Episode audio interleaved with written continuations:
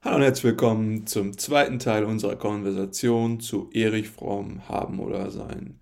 Wir hoffen, euch hat die erste Folge schon neugierig gemacht auf das, um was jetzt gehen wird, nämlich die gesellschaftlichen Ordnungsideen nach Erich Fromm. Wir wünschen euch viel Spaß beim Zuhören. Wir sind jetzt schon stark auf eben diese individuellen Punkte und Aspekte Fromms eingegangen. Je nachdem, es kann auch sein, dass ihr einige davon habt, ähm, aber ich würde diese Folge nicht beenden wollen, um ohne über die von uns anfänglich angeführten Probleme anzusprechen, die er zu den Konstruktionen von sozialen und gesellschaftlichen Systemen hat. Ich glaube, man muss das Ganze auch ein bisschen trennen, weil ich finde, diese individuellen Punkte, die man für sich hat, um sein Leben zu gestalten, wirklich diese Reflexion, ne? also wenn man wirklich, das hat Tom auch schon die ganze Zeit versucht drüber zu bringen und ich glaube auch sehr gut bis jetzt, ähm, dass man eben diese Reflexion von all dem hat, was man äh, irgendwie in seinem Leben macht und das Ganze eben nicht so konsumiert, blind in sich reinstopft. Und das sind wirklich sehr, sehr wichtige äh, Takeaways, die man aus dem Buch mitnehmen kann. Das würde ich auch 100% unterschreiben. Wenn es dann wirklich allerdings darum geht, wie man Gesellschaften strukturiert und organisiert, dann habe ich so den ein oder anderen Gedanken, der mir ein bisschen missfallen ist. Dementsprechend würde ich dann doch schon einen starken Cut machen, weil man das auch in dem Buch sehr stark merkt, finde ich.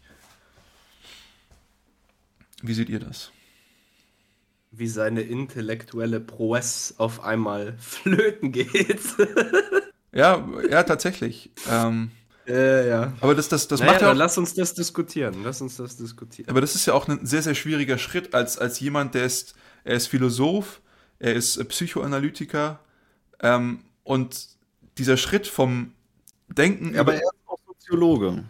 Also die, die, Beschäftigung mit der Gesellschaft als solches ist ja schon sein, seine Profession auch. Das entlastet ihn aber an der Stelle jetzt nicht. Ich ne? wollte gerade sagen, also dann, dann habe ich Ihr geht ja hier sehr hart ins äh, Gericht damit. Was sind denn eure, eure wirklichen Kritikpunkte an den Ideen, die er vorbringt? Weil lass uns da doch mal drüber reden einfach. Ich meine, wenn, wenn Also, Gesellschaft durch Erich Fromm beschrieben. Ein ganz wesentlicher Punkt, den er wortwörtlich so als Grundlage dieser Gesellschaft äußert. Die Sicherung der Existenzgrundlage der Bürger ohne Abhängigkeit von der Bürokratie. Also ist für mich um, Unconditional bzw. Universal Basic Income. Das ist ein bedingungsloses Grundeinkommen. Ja. Genau. Er spricht das hier. Das spricht er sogar an mehreren Stellen des ja, Buches an. Ja. Aber lass uns das mal auseinandernehmen. Also, es, es, gibt, es gibt schon mal einen guten Punkt daran, bevor wir ihn jetzt komplett zerfleischen, dass er sagt, ohne Abhängigkeit von der Bürokratie.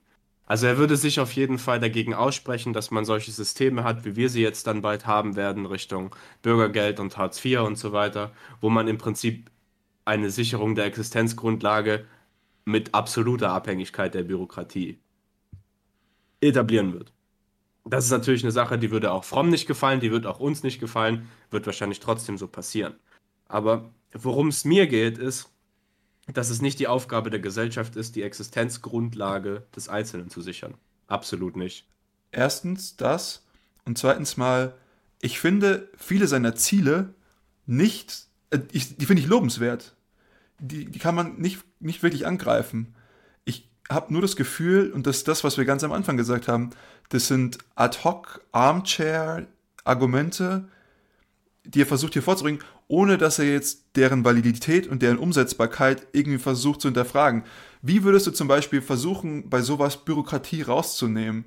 Oder er sagt irgendwo, es muss eine nicht bürokratische, sondern eine humanistische Art und Weise des, des ähm, staatlichen Managements geben, wo ich mir denke, wie soll sowas funktionieren? Das sind, er hat hier Wünsche und, und Annahmen, nicht bürokratische Grundeinkommen, okay, aber die Umsetzbarkeit von vielem, was er irgendwie hier versucht vorzulegen, das ist, glaube ich, das, was ich am meisten anzuzweifeln mag.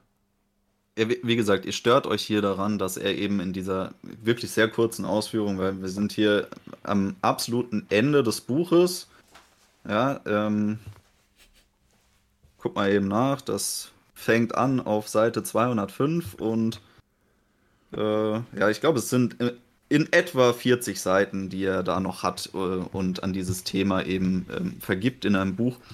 Das heißt, 200 Seiten des Buches befassen sich erstmal nur mit der Grundlage des Habens oder des Seins und in dem letzten, absolut letzten Teil des Buches, also wirklich, wenn man hier von einem Drittel spricht, dann ist das wahrlich übertrieben, ja, und äh, dass dann das Buch dadurch so geschmälert werden soll, dass das möchte ich jetzt doch mal eben äh, verteidigen, also da White Knighte ich ihn mal hier eben kurz. Ja, wir schmälern ja nicht nur das Buch, wir schmälern ihn als Person. Ja. Und wie gesagt, also er hat eben in diesen 40 Seiten überhaupt nicht den Raum und auch gar nicht den Anspruch daran, das irgendwie in Gänze darzustellen, wie er das denn umsetzen möchte. Das macht er ja in einem anderen Werk. Also das ist, macht ja auch Sinn, ansonsten hast du hier irgendwann ein 500 Seiten Buch vor dir liegen und das will ja kein Mensch lesen.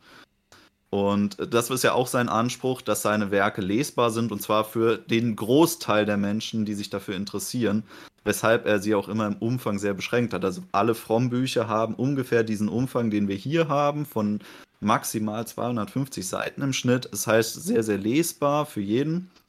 Und mehr wäre auch einfach, würde, glaube ich, den Ideen, die er präsentieren möchte, auch einfach nicht zuträglich sein. Was ich jetzt hier gar nicht so sehr mit euch diskutieren will, ist die Frage der Umsetzung. Wir sind uns, denke ich, ziemlich einig, dass ein bedingungsloses Grundeinkommen was ist, was man kritisieren sollte, was man auch kritisch betrachten sollte, gerade weil große Player heutzutage versuchen, das schmackhaft zu machen und umzusetzen. Ich äh, werfe hier mal Richard David Precht in den Raum, also den pseudo-intellektuellen großen Philosophen Deutschlands. Also wirklich nicht, dass ich jetzt, nicht, dass ich jetzt der größte Precht-Hasser bin. Äh, ich habe die meisten seiner Bücher gelesen. Ich habe sie auch nicht Hass gelesen, sondern sie tatsächlich reflektiert gelesen. Wobei man sagen muss, äh, Precht ist halt wirklich ein pseudo-intellektueller Tausendsasser, wenn ich das jetzt mal freundlich ausdrücken. Und er hat viele Traumtänzer-Ideen, unter anderem eben seine Art und Weise, wie er das bedingungslose Grundeinkommen äh, umsetzen wollen würde mit dieser Finanztransaktionssteuer. Müssen wir jetzt gar nicht so genau drauf eingehen. Aber die, die Prämisse, ich möchte jetzt einfach nur mit euch drüber reden, was denn die Motivation ist oder was denn die Idee dahinter ist, sowas überhaupt zu integrieren und ob ihr das für sinnvoll haltet oder ob das denn auch schon nicht sinnig ist. Ja, und das ist eben, und da möchte ich jetzt mal eben hier genau gucken, was er da geschrieben hat zu. Ich muss tatsächlich ähm, sagen, dass das bedingungslose Grundeinkommen einer der kleinsten Kritikpunkte ist, den ich habe. Das war einfach nur der erste auf der Liste. Wir sind ja chronologisch ja, durchgegangen. Also es geht ja hier ums Prinzip, ja. Also die Kritik bezieht sich ja jetzt erstmal auf die Umsetzbarkeit des Ganzen, aber die Idee dahinter ist ja, denn das Individuum, ähm, ich finde, es ist ein fast schon stoisch-philosophischer Ansatz, dem Individuum quasi das Minimum der Lebensumstände zu ermöglichen, dass da keine Sorge getragen werden muss, um für die, also eine Basis zu schaffen der völligen freien Entfaltung, ohne in den Konsum zu rutschen, weil das ist ja seine Hauptkritik im Werk, dass der Konsum eins der größten Übel der Welt ist. Ja, dass wir uns von, von dem blinden Konsum befreien müssen. Und seine Voraussetzung eben, um die Gesellschaft als solches vom blinden Konsum zu befreien, ist dem Menschen erstmal das absolute Minimum zu ermöglichen, um sie davon abzuhalten, beziehungsweise ihnen die Möglichkeit zu geben, nicht in dieses ständige, ich muss mehr haben, um mehr konsumieren zu können, was eigentlich ein Teufelskreis ist. Ich glaube, eine Diskussion über einen UBI würde jetzt halt hier ein bisschen zu weit gehen, ehrlich gesagt. Äh, da könnte man eine ganze Folge zu machen. Äh, das, das können wir auch mal. Können wir auch mal. Äh, das Konsumargument, gebe ich dir recht. Ähm, ich habe in letzter Zeit lange darüber nachgedacht, was die Grundsätze einer liberalen Volkswirtschaft sein sollten und was das Ziel des Ganzen ist. Und ich bin dabei rausgekommen, dass Konsum eben nicht das ist, worum es gehen sollte. Nichtsdestotrotz ist es häufig das, was wir heutzutage beobachten, eben dieser Konsum. Und ich glaube, für, für Fromm ist auch nicht der Konsum an sich zu verteufeln, sondern der, wie du es vorhin schon gesagt hast, unreflektierte Konsum, beziehungsweise sich über seinen Konsum zu definieren. Und das ist auch was, was Tim vorhin angesprochen hat, die, Definition seiner selbst über Konsum, über Haben, das ist, glaube ich, das, was zu, zu kritisieren ist. Also nicht, nicht der Konsum per se an sich. Ähm, ich glaube, und du hast jetzt angesprochen, diese, dieses Existenzminimum. Und das ist ja immer das Argument, was, sage ich mal, für ein, für ein bedingungsloses Grundeinkommen angeführt wird. Und das sind ja auch Sachen, die man kaum bestreiten kann. Ähm, hauptsächlich, was ich als Gegenargument immer höre, sind eben die Opportunitätskosten, was mit dem Geld sonst angestellt werden hätte können, ähm, beziehungsweise was dann doch für Anreize gesetzt werden bei den jeweiligen Leuten, die das Ganze bekommen. Tatsächlich, basically haben wir das realisiert, was Fromm hier haben möchte, in Deutschland zumindest, ja. Ähm, Im Endeffekt ist hier niemand darauf angewiesen, tatsächlich zu arbeiten. Das Problem ist die bürokratische Gängelung, die damit einhergeht, die er eben nicht haben will, weil sie der freien Selbstentfaltung dieser Individuen im Wege steht. Weil er eben davon ausgeht, dass man selbst zum produktiven Menschen wird, wenn man denn den Zustand des Seins verinnerlicht hat dann. Das ist für mich auch ein Kritikpunkt, weil das, finde ich, keine Voraussetzung ist tatsächlich. Während, wenn man sein, seinen Gesellschaftsentwurf im Ganzen betrachtet, könnte ich mir schon vorstellen, dass der absolute, ja, die absolute Mehrheit einer Gesellschaft eine Art Seinszustand in großen Teilen ihres Lebens verinnerlicht und auch produktiv wäre, wenn man denn alles umsetzen würde. Aber das ist ja jetzt was anderes. Für mich ist es tatsächlich so, dass, dass ich das als einen legitimen Weg sehe, ja, den Menschen von, seinen, von seiner Existenzgrundlage zu sichern um ihm die Möglichkeit zu geben, sich frei zu entfalten. Und er will sie ja auch so minimal gestalten, also wirklich ein, ein winziger Raum zum Leben und Essen und Trinken im Endeffekt. Ja, Nicht, nichts darüber hinaus, dass der Mensch eben doch den Anreiz hat, selbst produktiv zu werden, um diesen Zustand nicht ähm, dauerhaft äh, erleben zu müssen, weil er eben nicht der angenehmste ist, sondern er ist die Existenz, das Vegetieren quasi und nicht das Wachstum. Ja, also es ist tatsächlich wahrscheinlich noch weniger als das, was uns bürokratisch hier zugedacht wird, wenn wir von Bürgergeld oder von Hartz IV sprechen. Ja, das, da geht es ja schon etwas weiter. Man hat etwas mehr Möglichkeiten zur Entfaltung, doch, doch noch, auch wenn viele Leute das zu Recht kritisieren, was hier äh, an ja, äh, Sozialhilfe erdacht worden ist, stimmt auch zu Recht, aber das ist jetzt ein anderes Thema. Ähm, und ich finde äh, auch wichtig zu erwähnen, dass er ja explizit angesprochen hat, das soll eine Möglichkeit für junge Menschen sein, die sagen, ich möchte jetzt mal ein Jahr nicht arbeiten oder so. Nicht für generell Menschen, die das als Lebensmodell betrachten, sich darauf auszuruhen. Also es muss so minimal sein, dass es wirklich nur für Leute attraktiv ist, die in diesen Zustand der Selbstentfaltung gehen wollen und sich um nichts anderes sorgen möchten. Aber schau, ein junger Bursche, der ein Jahr nicht arbeiten will. Ja, so wie es uns wahrscheinlich auch ging, am Anfang des Studiums, nach dem Abitur, wie auch immer was kann man denn da machen? Man kann sagen, okay, pass auf, ich spreche das mit meinen Eltern ab und ich arbeite dann einfach mal einen Sommer und einen Winter lang, spare das Geld und nutze es dann, um dann ein Jahr lang nicht arbeiten zu müssen. Ich kann vielleicht mietfrei weiterhin in meinem Kinderzimmer wohnen, aber kann mich dann trotzdem, was Essen und so weiter angeht, selbst versorgen. Das kann ich doch machen. Das ist tatsächlich eine Möglichkeit, die nicht jedem einfach so frei Haus gewährleistet ist. Also du sprichst hier dann wirklich von Leuten, die diese Möglichkeit überhaupt haben um, während Fromm das für eine Gesamtgesellschaft verwirklicht haben möchte. Also dann wirklich jedes Individuum, auch die, die am wenigsten mit Glück gesegnet sind, die müssen zumindest einen eigenen Raum zum Wohnen und Essen und Trinken haben. Mehr ist es ja nicht. Ja, also quasi, du bist gerade so kein Obdachloser. Ich verstehe vollkommen, was du meinst. Nur ich kann doch auch einfach eine Gesellschaft haben, in der die Rahmenbedingungen so sind, dass jeder, der arbeiten möchte und sich einbringen möchte, für andere Werte schaffen kann, dadurch Geld kriegt in Hülle und Fülle, um dieses Leben zu leben und auch um ein Jahr mal, wenn er Lust hat, nicht zu arbeiten. Ja, warum, warum, muss man das denn immer rekursiv definieren, dass man sagen muss, ja, es muss ja erstmal, muss ja für jeden gesorgt sein.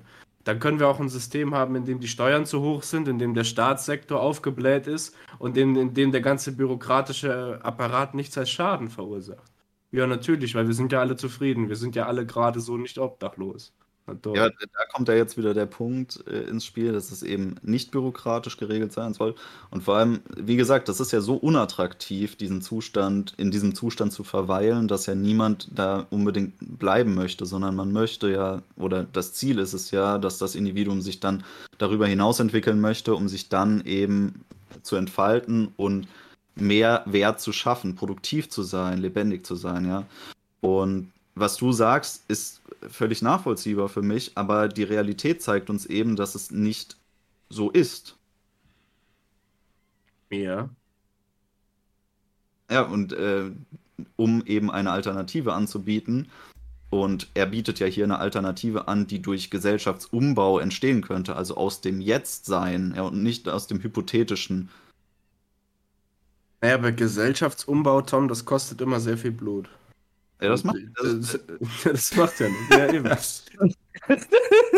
Solange es nicht mein Blut ist, ist alles in Ordnung. Ja, gut, dann hätten wir die Frage auch geklärt. Was mich aber wirklich ankotzt an seiner Vorstellung ist, dass Firmen eingeschränkt werden sollen, damit sie nicht nur nach Profit wirtschaften und dass die Wirtschaft darauf ausgerichtet sein muss, gesunden und vernünftigen Konsum im Vordergrund zu haben. Danke, das war das genau das. Absoluter Scheißdreck. Weil wenn eine Firma eine Aufgabe hat, dann ist es maximal effizient, maximal aggressiv, möglichst viel Profit zu machen. Und wenn dann die Regierung eine Aufgabe hat, dann ist es dafür zu sorgen, dass der rechtliche Rahmen so gestaltet ist, dass die nicht in Unterhose mit Baseballschlägern durch die Straße laufen und die anderen einfach verprügeln. Danke, dass du es endlich mal ansprichst. Das waren nämlich eigentlich an sich die Probleme, die ich hatte. Diese ganze UBI-Geschichte ist für mich mehr so tralala gewesen, musste ich sagen. Aber eben genau das. Also wenn wir sagen, wir wollen eine neue Gesellschaft haben, dann setzt er zwei verschiedene Möglichkeiten aus, wie wir das machen könnten. Entweder wir gehen das Ganze auf der Gesellschaftsebene an und hoffen damit, dass sich das Individuum ändert. Oder wir versuchen, dass sich das Individuum ändert, damit sich die Gesellschaft ändert. Und das sind eben diese beiden Geschichten. Und ich glaube, dass er, sage ich mal, er Vertreter von dem ist, dass wir irgendwie versuchen müssen, die Gesellschaft zu ändern. Zumindest kommt es so rüber anfangs. Und das ist genau das, was zum Beispiel äh, Tim jetzt halt gerade angesprochen hat. Ob jetzt ähm, im Fachjargon eine Firma Stakeholder Value maximieren soll oder Shareholder Value maximieren soll, also ob sie jetzt halt einfach nur den, den versuchen müssen, den, den, den Marktwert des, ihrer, ihres Eigenkapitals in Form von Aktien oder was auch immer zu maximieren, oder ob sie versuchen müssen, den Wert, wie auch immer der zu definieren ist, von allen beteiligten äh, Leuten an dieser Firma, die irgendwie im Kontakt mit dieser Firma stehen. Also das kann jetzt auch irgendwie diejenige Person sein, die durch die Abgase die, dieser Firma in einem ganz anderen Land geschädigt wird.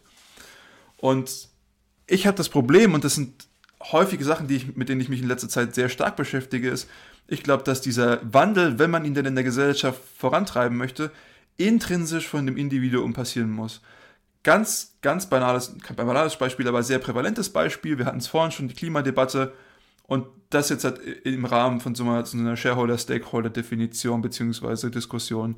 Wenn man jetzt halt sagt, okay, ich möchte jetzt halt irgendwie, dass diese Firma sich so und so verhält, und dann ist die eine Möglichkeit, dass ich jetzt halt irgendwie Top-Down-Regeln implementiere, die der Staat jetzt halt irgendwie macht. Und das ist das, was Tim jetzt halt gerade gesagt hat, was Fromm möchte.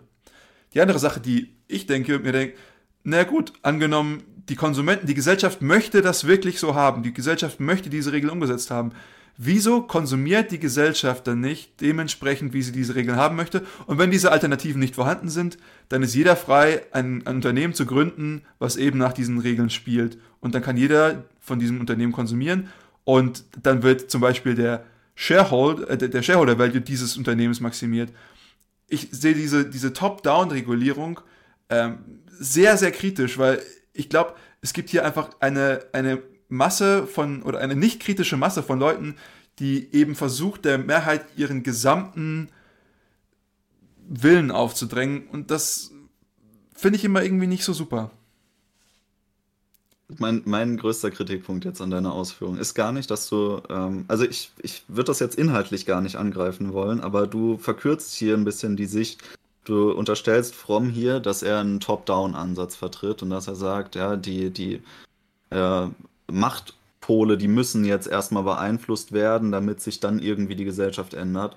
Aber er vertritt ja einen Ansatz, der sowohl von der Basis der Gesellschaft äh, daran geht, den Konsumenten zu ändern, im Sinne dessen, dass die Menschen vom Haben-Typus zum Seins-Typus shiften, ja, dadurch, dass er zum Beispiel dezentrale Systeme integriert, die Eigeninitiative fördern, die Eigeninitiative sogar ein bisschen, ja, nudging-mäßig erzwingen, weil du wirst da so ein bisschen reingeschubst, gesagt, okay, wir haben hier unsere Nachbarschaftsinitiativen, die abstimmen müssen, die ähm, ja, Basisdemokratie üben, ähm, die quasi der, dem, dem Individuum ein gewisses Maß an persönlicher Macht auch äh, zur Verfügung stellen, über was es verfügen kann, was es aber auch nutzen muss dann, ja. Wie er das jetzt äh, grundlegend beschreibt hier, das lässt sich dann wieder auf anderer Ebene äh, kritisieren, das ist jetzt relativ egal.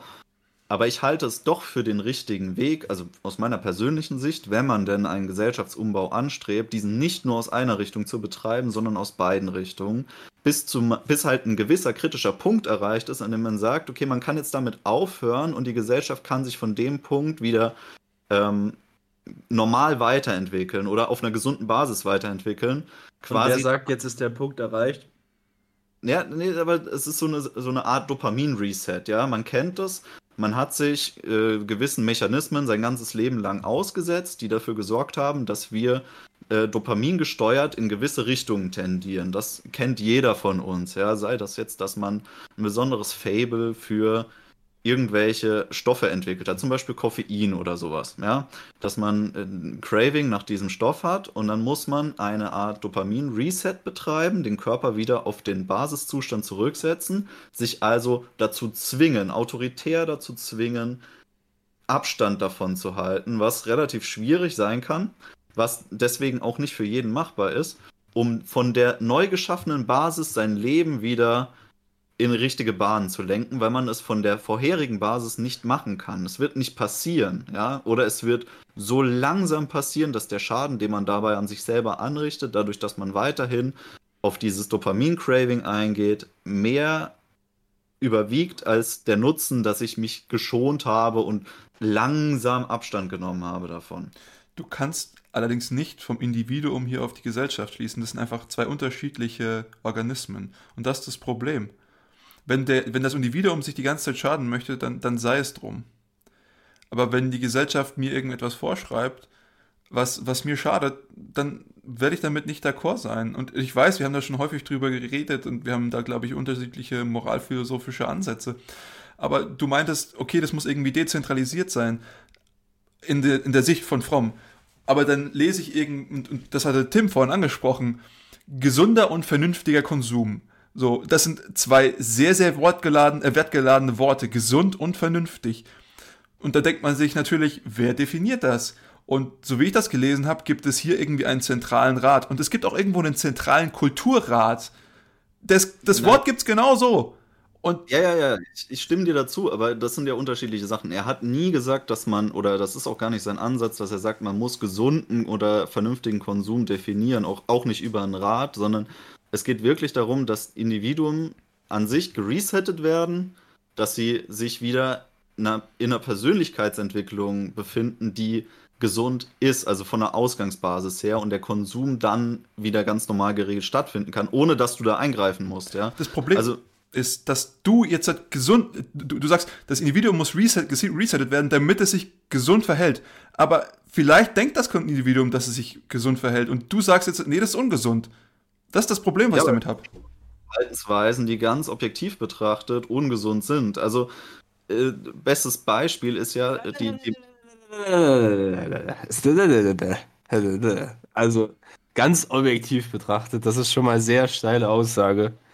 Ja. Ähm, und wenn du sagst gesund, ja, objektiv gesund. Was ist denn objektiv gesund? Ist es objektiv gesund für das Individuum oder objektiv gesund für den Gesellschaftskörper, der vielleicht besser dran wäre, wenn besagtes Individuum an Leberkrebs stirbt? Geht in beide Richtungen. Also, wenn jetzt zum Beispiel, wenn wir zwei, zwei Hauptpunkte angehen möchten, ja, die sowohl mit der physischen als auch mit der gesellschaftlichen Gesundheit zusammenhängen, dann hätten wir einmal Übergewicht und einmal Rauchen.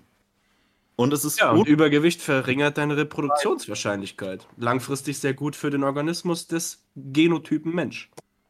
Das stimmt überhaupt nicht, weil die, die Schadfunktion des Individuums, die du damit verringern würdest, wenn es eben sich in dem Sinne gesund verhält, dass es eben davon Abstand nimmt zu rauchen oder ähm, sich in ein Übergewicht zu manövrieren, verursacht natürlich auch ein umweltbewussteres Verhalten gleichzeitig. Oder es ist nicht auszuschließen, dass umweltbewusstes Verhalten eine integrale Funktion von gesundem Leben ist. Also für mich ist das Bestandteil des Ganzen. Für dich. Ja, und insofern ändert sich natürlich auch dieser äh, Ansatz, dass man sagt, das Individuum oder die, die gesteigerte Zahl der Individuen Mensch schädigen der Umwelt mehr. Das stimmt ja gar nicht. Also das muss man schon irgendwie differenzierter betrachten als so. Ich verstehe gerade überhaupt nicht, was du gerade gesagt hast, wie, wie das korreliert mit dem, was ich davor gesagt habe. Wir haben gerade voll aneinander vorbeigeredet. Du bist einfach der Meinung, dass wenn die sich ungesund sich selbst gegenüber äh, verhalten und einfach sterben, dann ist das ja naja, ist das nicht schlecht, sondern das kommt der Umwelt und den Menschen an sich zugute. Nee, ich habe gesagt, dass dein, deine Vorstellung von objektiv wahnwitzig ist, weil du nicht weißt, aus welcher Perspektive ist es objektiv. Vielleicht wäre es ja gut, wenn der Planet Erde vollständig vernichtet wird, weil dann die Milchstraße besser dran ist. Dann wäre es objektiv gut. Aber halt nicht aus der Perspektive der Erde. Deswegen argumentiert Fromm ja auch aus humanistischer Sicht. Das heißt, der Mensch steht im Zentrum der Betrachtung und nicht sonst irgendwas. Ja, aber welcher Mensch? Der, das Individuum oder die Menschheit? Oder ich? Ja. Oder vielleicht wir drei und die anderen nicht? Der metaphysische Mensch und nicht irgendein quantitativer Korpus oder auch kein Einzelindividuum. Der metaphysische Mensch von heute oder der von morgen? Zu welchem Zeitpunkt? Der von gestern? Naja, das Gedenken ist entweder gegenwarts- oder Zukunft gerichtet, weil die Vergangenheit unveränderlich ist. Ja, aber dann ist es ja beides nicht intertemporal. Warum kann man nicht einfach sagen, es ist ein organischer Prozess zwischen Individuum und Gesellschaft, der entwickelt sich langfristig. Wir machen das Beste, was wir können und schauen, wo wir rauskommen. Und wenn es halt nicht geklappt hat, so wie wir es uns vorgestellt haben, hat es halt nicht geklappt. Waren wir halt zu dumm. Ja, aber warum darf er denn keine Gesellschaftsidee entwickeln und die umsetzen wollen? Das ist ein völlig natürlicher Prozess und auch ein Ansatz. Ja, Wenn natürlich. Und genauso natürlich ist es, dass wir dann sagen, dass es Bullshit ist. Korrekt. Ja, weil äh, ihr habt ja bis jetzt noch kein gutes Argument dafür vorgebracht, außer dass ihr sagt, das wäre besser, wir würden dem Ganzen frei, frei Lauf lassen. Weil ihr einfach äh, der, davon ausgeht, dass niemand in mhm. der Lage ist, gesundes Verhalten äh, oder gesundes Verhalten zu definieren. Das ist aber finde ich eine Einzelmeinung. Ich, ich habe nichts, also nehmen wir mal an, man kann etwas Gesundes definieren, aber nur weil etwas gesund, ich, ich kann dir garantieren, dass die meisten Leute wissen, dass Rauchen nicht gut für einen ist. Ja. So. Aber das ist ja auch nicht der Grund, wieso die Leute das machen oder nicht machen. Die Leute machen das, weil es ihnen irgendwie einen Nutzen stiftet. So ist es Stress oder Genuss oder sei es irgendwas anderes eine, eine, Abhängigkeit von einer Substanz muss nicht nutzenstiftend sein. Das, so sind wir nicht ausgelegt. Wir sind nicht, als biologisches Individuum sind wir nicht darauf ausgelegt, dass wir tatsächlich nutzenstiftend agieren für uns. Das, das stimmt das nicht. Das, das ist absolut, absolut falsch, was du gerade gesagt hast. Die, oh. die Sucht nach Nikotin hat sehr wohl einen ganz konkreten, messbaren physiologischen Nutzen. Und die Wahrnehmung, die man hat, wenn man Nikotinentzug hat, ist ganz, ganz, ganz drastisch anders als die, wenn man auf Nikotin ist. Ich rede jetzt deswegen hat der Raucher einen ganz konkreten immediären Nutzen aus der Zigarette. Nein, Absolut. du wechselst hier physiologischen Nutzen mit einer physiologischen Funktion. Wir reden Und hier von ökonomischem Nutzen. Wir reden nicht von physiologischem Nutzen, wir reden von psychologisch-ökonomischem Nutzen. Richtig. Scheißegal. Ja, das nee, ist, ist nicht egal. Nein, das ist, es stimmt einfach faktisch nicht, was du sagst. Da würde ich ja, jetzt widersprechen. Du kannst ja Nikotin zum Beispiel als Substanz anders nutzbar machen, als dass du Tabak rauchst, ja. ja aber vielleicht findest du den Akt des an der Zigarette ziehens und Rauch, raus, Rauch, Rauch rauspustens so extrem anregend und classy oder einfach geil, ja, dass du es halt einfach gerne machst. Dass es cool ist, dass es dir gefällt. Wir können ja auch irgendwas, wir können ja auch irgendwas machen, was nicht jetzt halt irgendwie suchtmäßig ist zum Beispiel sagen wir, es ist halt schwierig mit. Zum Beispiel bin ich zu Hause ja, und furze in meinen Ventilator. Weil ich es richtig witzig finde, aber danach stinkt auch alles, ja? Ist auch schlecht, hat auch keinen physiologischen Nutzen, aber es war halt lustig. Ja, aber wir sind nicht per se Nutzen gesteuert. Wir sind, das, das funktioniert, wir sind zu sehr noch Tier statt Mensch. Also okay. wir sind beeinflussbar durch Substanzen, die uns durch neurologische Mechanismen so weit modulieren, dass wir nicht mehr nutzengesteuert handeln, sondern zum Beispiel suchtgesteuert handeln. Und suchtgesteuertes Handeln entbehrt der Nutzenfunktion oder die, die Schadfunktion übersteigt diese. Was, was ich glaube, Tim und ich versuchen zu sagen, ist, dass du als Süchtiger auch einen Nutzen davon hast. Sag ich mal, du, du, du hast jetzt halt diese, du bist jetzt auf einmal, du hast Entzugserscheinungen Erscheinung und dann äh, konsumierst du was auch immer dein, dein Suchtmittel ist. Und allein, dass zum Beispiel die, Sucht, äh, die Entzugserscheinungen weggehen und dass du wieder einen High hast, das sind für uns Nutzen. Das definieren wir als Nutzen. Das sind einfach. Das ist ja egal, deswegen ist es ja trotzdem. Das, was Tom gerade meint, ist die intertemporale Verzerrung vom Diskontierungsfaktor. Das meint er, glaube ich, gerade. Ja. Weil, weil, du als, als Süchtiger denkst du, dieser Kick jetzt gerade, auch wenn dir danach all deine Zähne rausfallen, wenn du Meth rauchst, ist es trotzdem wert, weil es jetzt gerade geil ist. Und dir ist das alles, was danach kommt, egal. Und deswegen nennt Tom das dann Schadfunktion, weil da sehr viel Schaden entsteht durch diese Sucht. Und weil der, der direkte Nutzen jetzt gerade objektiv betrachtet nicht mehr in Referenz steht zu dem konkreten Schaden danach. Aber was wir meinen, ist die ökonomische Interpretation dessen, dass du einfach nach deinem jetzigen Kalkül handelst und die Sucht verändert halt dein Kalkül, aber deswegen handelst du trotzdem immer noch genau nach deinem Kalkül. Exakt. Ja, aber es ändert doch nichts an der Tatsache, dass man es objektiv als gesundheitsschädigend oder als ungesundes Verhalten werten kann. Das, das, das, das darum ging es ja nicht ja, in der Diskussion. Genau. Da, genau darum ging es, dass es eben objektiv ungesundes Verhalten gibt. Das mag ungesund sein, aber es liegt daran, dass die Leute trotzdem es noch durchführen. Die Leute wissen, dass es ungesund ist und trotzdem machen sie es. Ja, aber das, das ist ja genau der Punkt, dass man eben bezwecken möchte, dass diese Menschen die Möglichkeit haben, diese Entscheidung erneut zu treffen, weil teilweise bist du da ja auch völlig ohne eigene Schuld oder eigenes Zutun in diese Situation gelangt. Oder du bist eben in einer Phase deines Lebens oder in einer gesellschaftlichen Umgebungsphase hineingelangt, die du selbst weniger beeinflussen konntest, als dir vielleicht heute lieb ist, ja. Und dann macht es durchaus Sinn, sowohl von der Basis her als auch top-down das zu regulieren und Menschen eine Möglichkeit zu geben, ja, die, das ist ja eine Option, die du ihnen anbietest zusätzlich. Das kann ja auch völlig freiwillig basieren, ja. Nach dem Konzept der freien Privatstädte kannst du ja auch einfach deine freie Privatstadt nach dem Konzept von Fromm aufmachen und den Leuten anbieten, ihr kommt hierher und wir äh, zeigen euch einen Weg, wie ihr gesund konsumieren könnt. Und wenn es dir hinterher nicht gefällt, dann verpisst du dich da halt wieder. Also da geht es ja jetzt mehr darum, zu sagen, äh, ich möchte aber global gesehen, will ich das nicht weil das Individuum schon irgendwie für sich selber dann äh, temporär entscheiden kann, was nützlich ist, ist aber egal.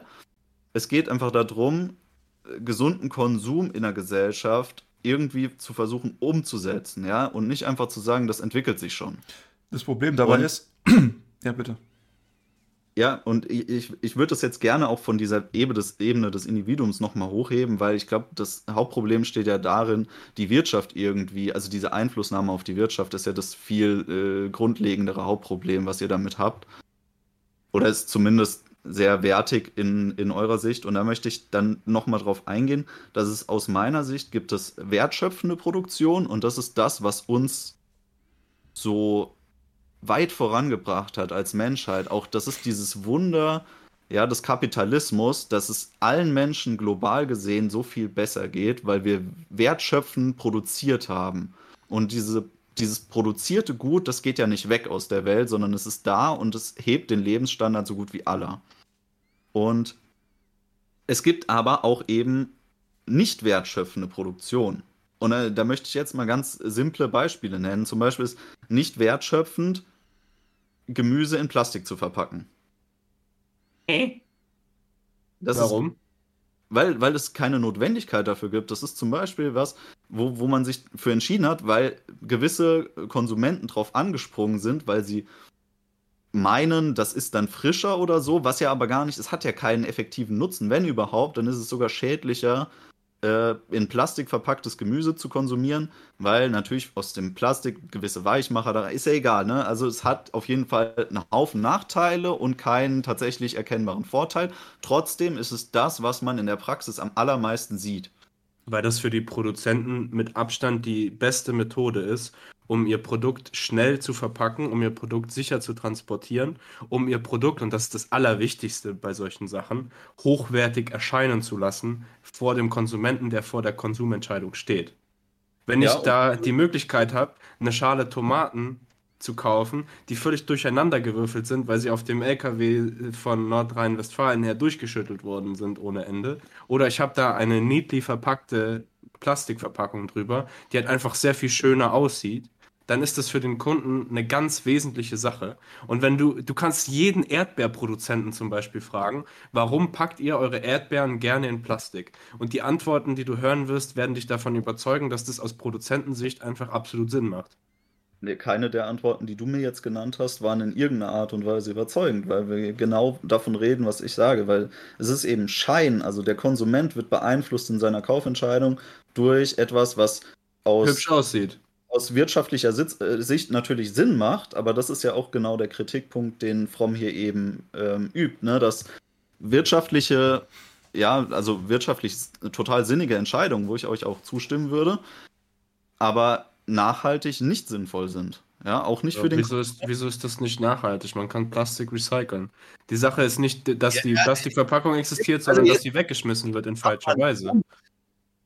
Man kann Plastik recyceln. Wir haben fucking Inseln aus Plastik im Ozean. Ja, die sind ja. so Mexiko. Ja. Und, und du erzählst mir hier irgendwas von Plastik lässt sich recyceln, während ja. wir die Ozeane und unsere Umwelt mit Mikroplastik so verunreinigt haben. Das wird sich noch in Jahrhunderten nicht recyceln lassen. Das ist nicht nachhaltig. Das beeinflusst. Irgendwann kommt der Punkt, wo die Plastikrecyclung profitabel wird und dann fahren die Leute raus aufs Meer und holen sich den billigsten Rohstoff der Welt. Fucking Bullshit einfach, ja. Das, das, das ist so ein. Also, ich möchte mal ein bisschen auf einer, auf einer höheren Ebene ansetzen. Und zwar, du meintest, es gibt nicht wertschaffende Schöpfung von oder Produktion. Da würde ich sagen, sehe ich nicht so.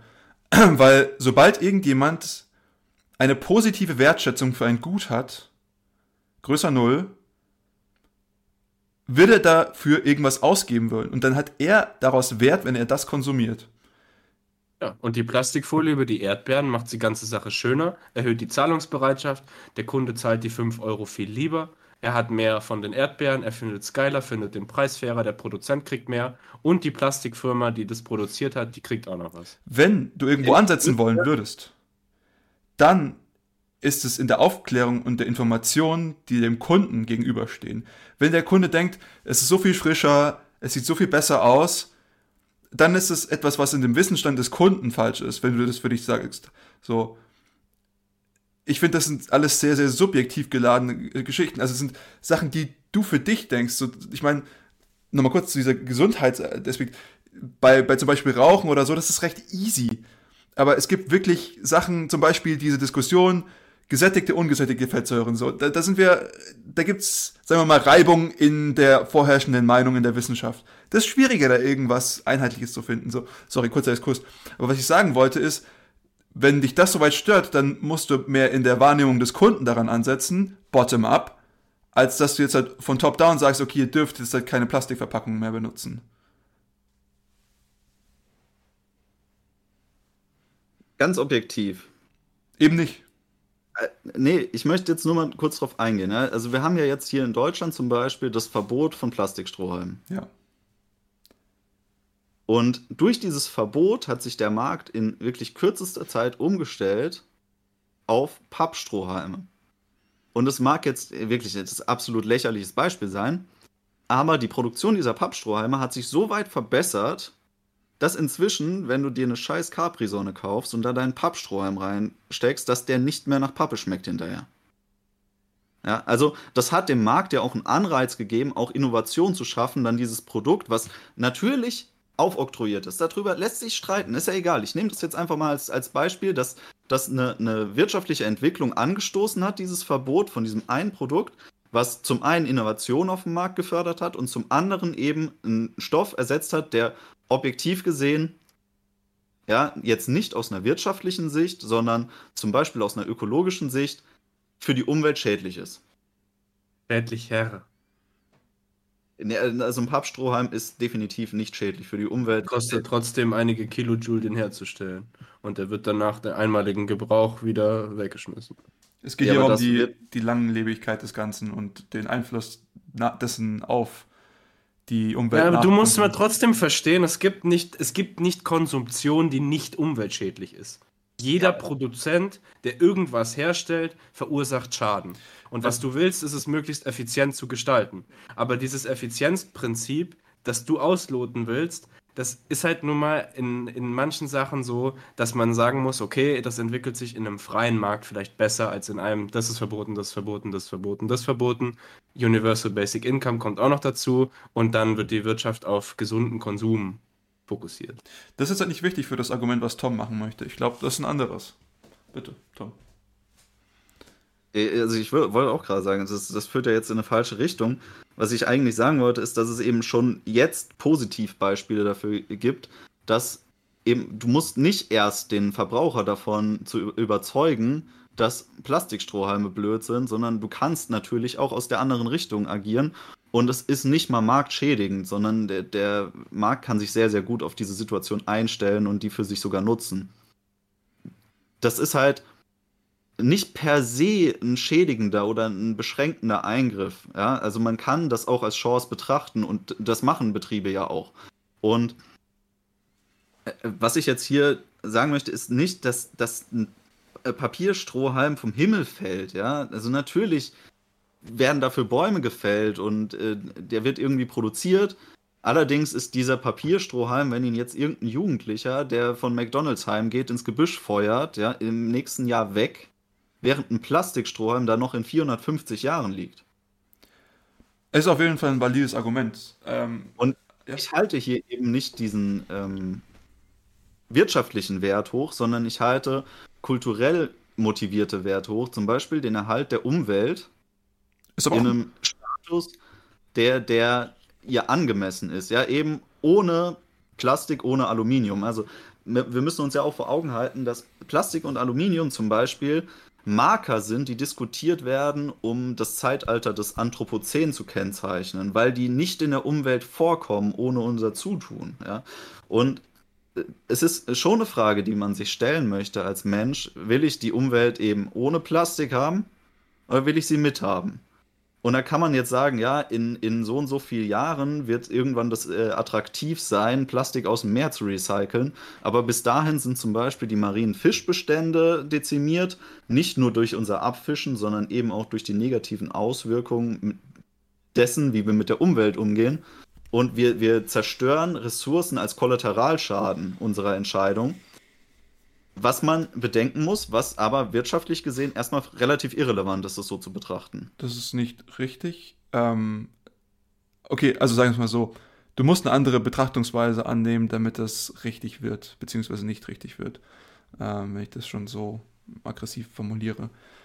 Und zwar auch die Natur, auch unbelassene, unbeschädigte Natur ist wertstiftend. Also, wie, wenn irgendwie einer von uns, sag ich mal, durch den Wald spazieren geht, am Strand entlang spazieren geht, in irgendeinen Bergsee springt oder so, dann ist es immens wertstiftend für mich und ich habe eine Zahlungsbereitschaft dafür. Ich selbst. Und daher, die, der Wert wird dadurch schon durchaus geschöpft, also das, das würde ich jetzt gar nicht mal so sehen. Für mich ist es nur mehr so die Frage, für, wieso war das für die Menschen vorher einfach nicht relevant genug zu sagen, Mensch, ich zahle, ich ich möchte jetzt halt einen, einen, Plast einen Papierstrohhalm haben. Wieso haben die Menschen von sich selbst aus nicht gesagt, oder wieso hat Capri sondern nicht gesagt, hey, ab jetzt sind wir diejenige Firma, die Papierstrohhalme verwendet und alle anderen, die verschmutzen die Umwelt so und wir sind viel besser als die. Und wenn das der Menschheit so wirklich wichtig gewesen wäre, dass eben keine Plastikstrohhalme verwendet werden, dann hätte sich das durchgesetzt, meiner Meinung nach. Simon, weil du denkst, dass der Mensch per se zukunftsorientiert denkt und handelt. Jetzt sind wir wieder bei unserem Kernproblem. Ist der Mensch gut oder ist der Mensch schlecht? Gar nicht.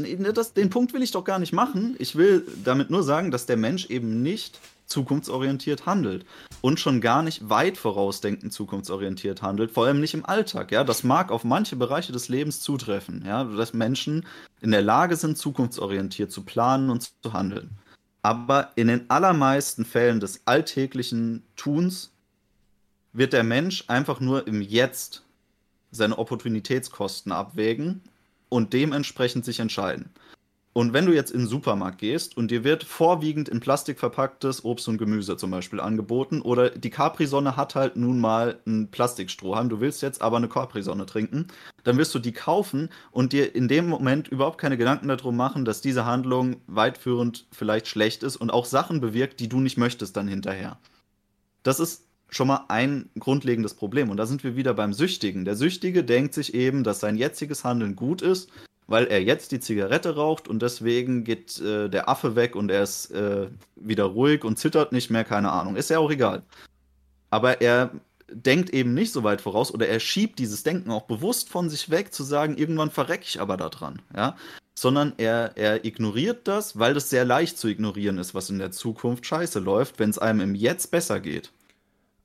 Das, das ist die große Kunst. Und das kannst du überhaupt nicht von der Basis der Gesellschaft erwarten, dass sie das so weit reflektiert betrachtet. Oder es ist zumindest sehr, sehr schwierig, die Menschen äh, dahingehend zu bringen, dass sie so denken. Und genau deswegen setzen sich gewisse Sachen eben nicht durch. Oder äh, die Menschen. Was ist die Basis eigentlich, wenn, wenn du die gerade so schon so disst? Äh, was ist die Basis? Nee, also es ist halt. Alle äh, ohne Doktortitel oder was? Konsumenten, ich sag mal die Mehrheit der Konsumenten, weil ansonsten würden sich entsprechende Produkte ja nicht auf dem Markt halten, weil sonst würde es sich ja regulieren und es wäre ein Angebot, was auch die, die Wünsche der Menschen abbildet. Du sagst immer wieder, es würde sich ja sonst regulieren. Es reguliert sich doch schon. Ja, Hast du mal gesehen, wie die Leute in den 60ern mit ihrem Müll umgegangen sind? Hast du dir das mal angeguckt? Aber Meine Dokumentation über die 1960er. Da haben die ihre McDonalds-Tüte genommen und einfach so in die Wiese reingeschmissen. Das machen die Leute heute, ne? Das stimmt. Ja, aber das machen heute noch einer von 100 und damals haben es 100 von 100 gemacht.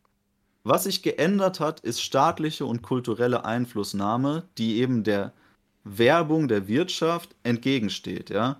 Und das ist genau diese beiden Punkte möchtet ihr hier kritisieren, die möchtet ihr als Einflussfaktoren am liebsten rausnehmen während die allerdings sehr viel auch bewirkt haben, was als positiv zu bewerten ist. Ja, also diese, diese staatliche Einflussnahme zum Beispiel sorgt auch dafür, dass gewisse Dinge sauberer ablaufen. Das ist aber eine Form von Zwang, die ausgeübt wird von außen.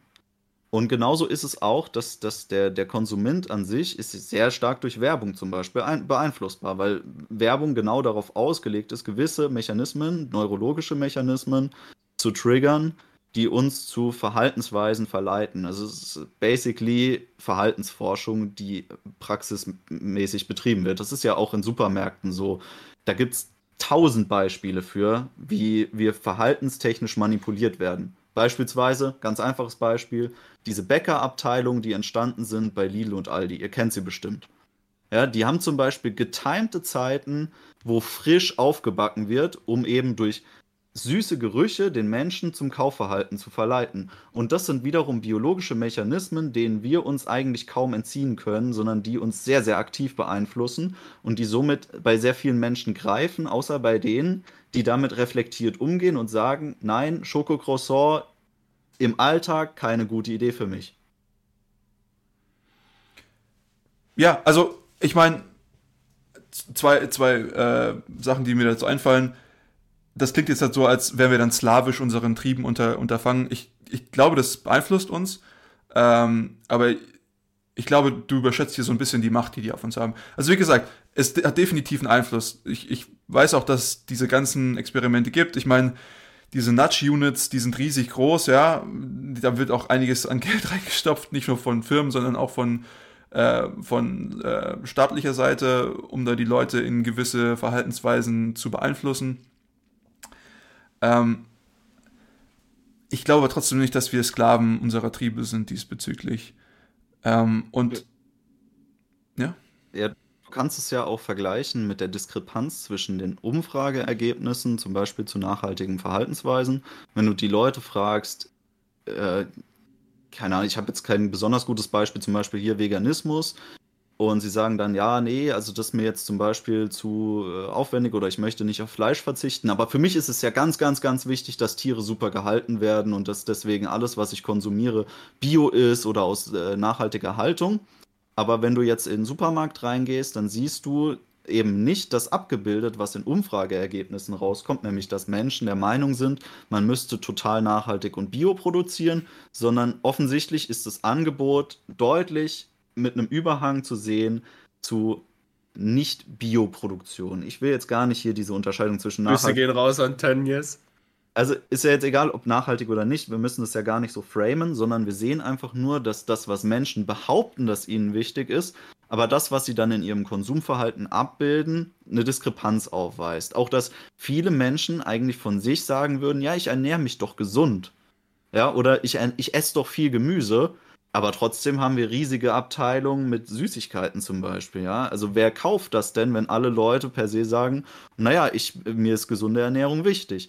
Das heißt ja schon, dass in ihrem Kaufverhalten die Beeinflussung einen gewissen Teil dessen, was sie an Entscheidungsgewalt für sich vereinnahmen, so weit außer Kraft setzen, dass sie eben doch Entscheidungen treffen, die sie von sich aus selber gar nicht als für so gut einstufen würden. Das Problem ist, du darfst die Leute nie nie bei ihrem Wort nehmen, wenn es um Umfragen geht.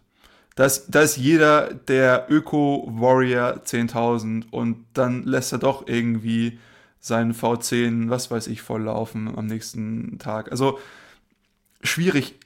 Das, deswegen finde ich eben dieses System, die Leute mit ihrem Geldbeutel entscheiden zu lassen, viel, viel relevanter, weil da unter Knappheit, wir leben unter Knappheit, das muss uns bewusst sein, wir leben unter Knappheit. Und nur wenn ich eben diese Knappheit berücksichtige, nur dann werden mir die tatsächlichen wahren Präferenzen, gegeben dieser Knappheit, ähm, gezeigt Offenbart, werden. Alter. Wie bitte? Das ist Offenbarung. Das ist wirklich die Offenbarung. Weil Wie im Johannesevangelium. Ich kann, ich kann sonst viel sagen, was ich möchte, haben möchte, was ich tun möchte, was ich tun werde, aber ich habe zwei Restriktionen, Geld und Zeit. Und das, das ist das Problem hier. Natürlich kann ich ja sagen, ich möchte super nachhaltig sein und so. Und dann fragen wir uns, oh, aber wieso ist denn niemand nachhaltig? Natürlich, jeder möchte nachhaltig sein, aber man hat halt irgendwie andere Sachen, die einem vielleicht auch wichtig sind. Zum Beispiel dem Süchtigen ist es auch wichtig, einen Hit zu haben, obwohl er, wie gesagt, ich glaube, die meisten wissen, dass es ungesund ist. Egal welche Sucht. Aber es ist ihnen ja, im Prinzip egal. Jeder sieht auf jeder Zigarettenpackung, was irgendwann mal passieren könnte, potenziell. Und äh, trotzdem ist aber das, was im Moment, also präsent wichtig ist, steht in viel höherem Verhältnis zu dem, was in Zukunft mal wichtig sein wird. Und das ist genau das Grundproblem, was wir hier haben. Nämlich nicht, dass Menschen in der Lage sind, von Natur aus für sich selbst nachhaltige Entscheidungen zu treffen, weil das eben ein Reflexionsprozess beinhalten muss, der sehr schwierig ist im Alltag anzuwenden. Aber Und vielleicht, Tom, ist es ja das Bessere, wenn ich sage, ich rauche mein Leben lang, genieße mein Leben deswegen mehr und sterbe dafür dann früher. Also wenn du hinterher immer noch die Entscheidung triffst und selbst dann, wenn du mit maximalem Leiden dein Bein entfernt bekommst oder so, dann immer noch dazu stehst und sagst, das war es wert, dann von mir aus, aber ich glaube trotzdem nicht, dass dann so viele Menschen rauchen würden. Ist jetzt aber auch gar nicht so wichtig, weil jetzt kommen wir schon wieder zum Individuum. Das möchte ich ja gar nicht unbedingt. Was ich sagen möchte, ist, dass ich die Macht Haltung, die zum Beispiel Werbung den Menschen gegenüber ausüben kann, ja.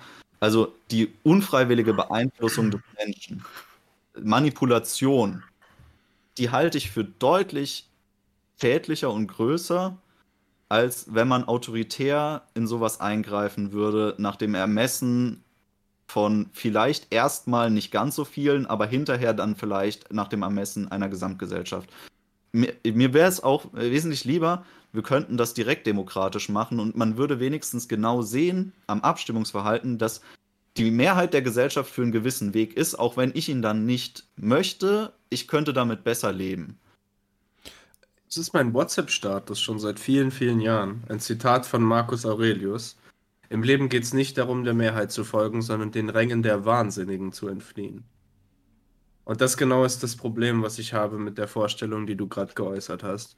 Von wegen, dass das, was die Autorität von oben herab für uns definiert, weniger schädlich ist als alles andere. Das, das ist halt ein, eine wahnwitzige Annahme, weil es gibt immer irgendeinen Wichser, der dann irgendwann eine Idee hat und dann zack, zack, zack, Stalinismus.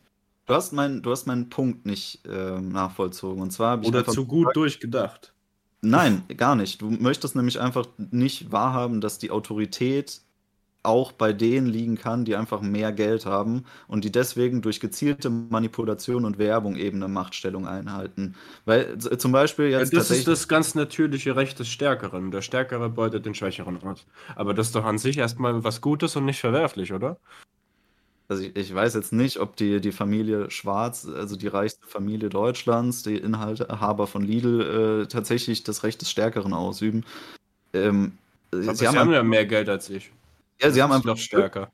auf ihre Art und Weise Macht auszuüben und Beeinflussung auszuüben, eben durch Manipulation. Und das ist doch auch ihr gutes Recht, oder? Ja, aber warum, warum haben denn. Warum Menschen hat dann das Bundeskanzleramt mehr, mehr Anspruch darauf, mich zu beeinflussen?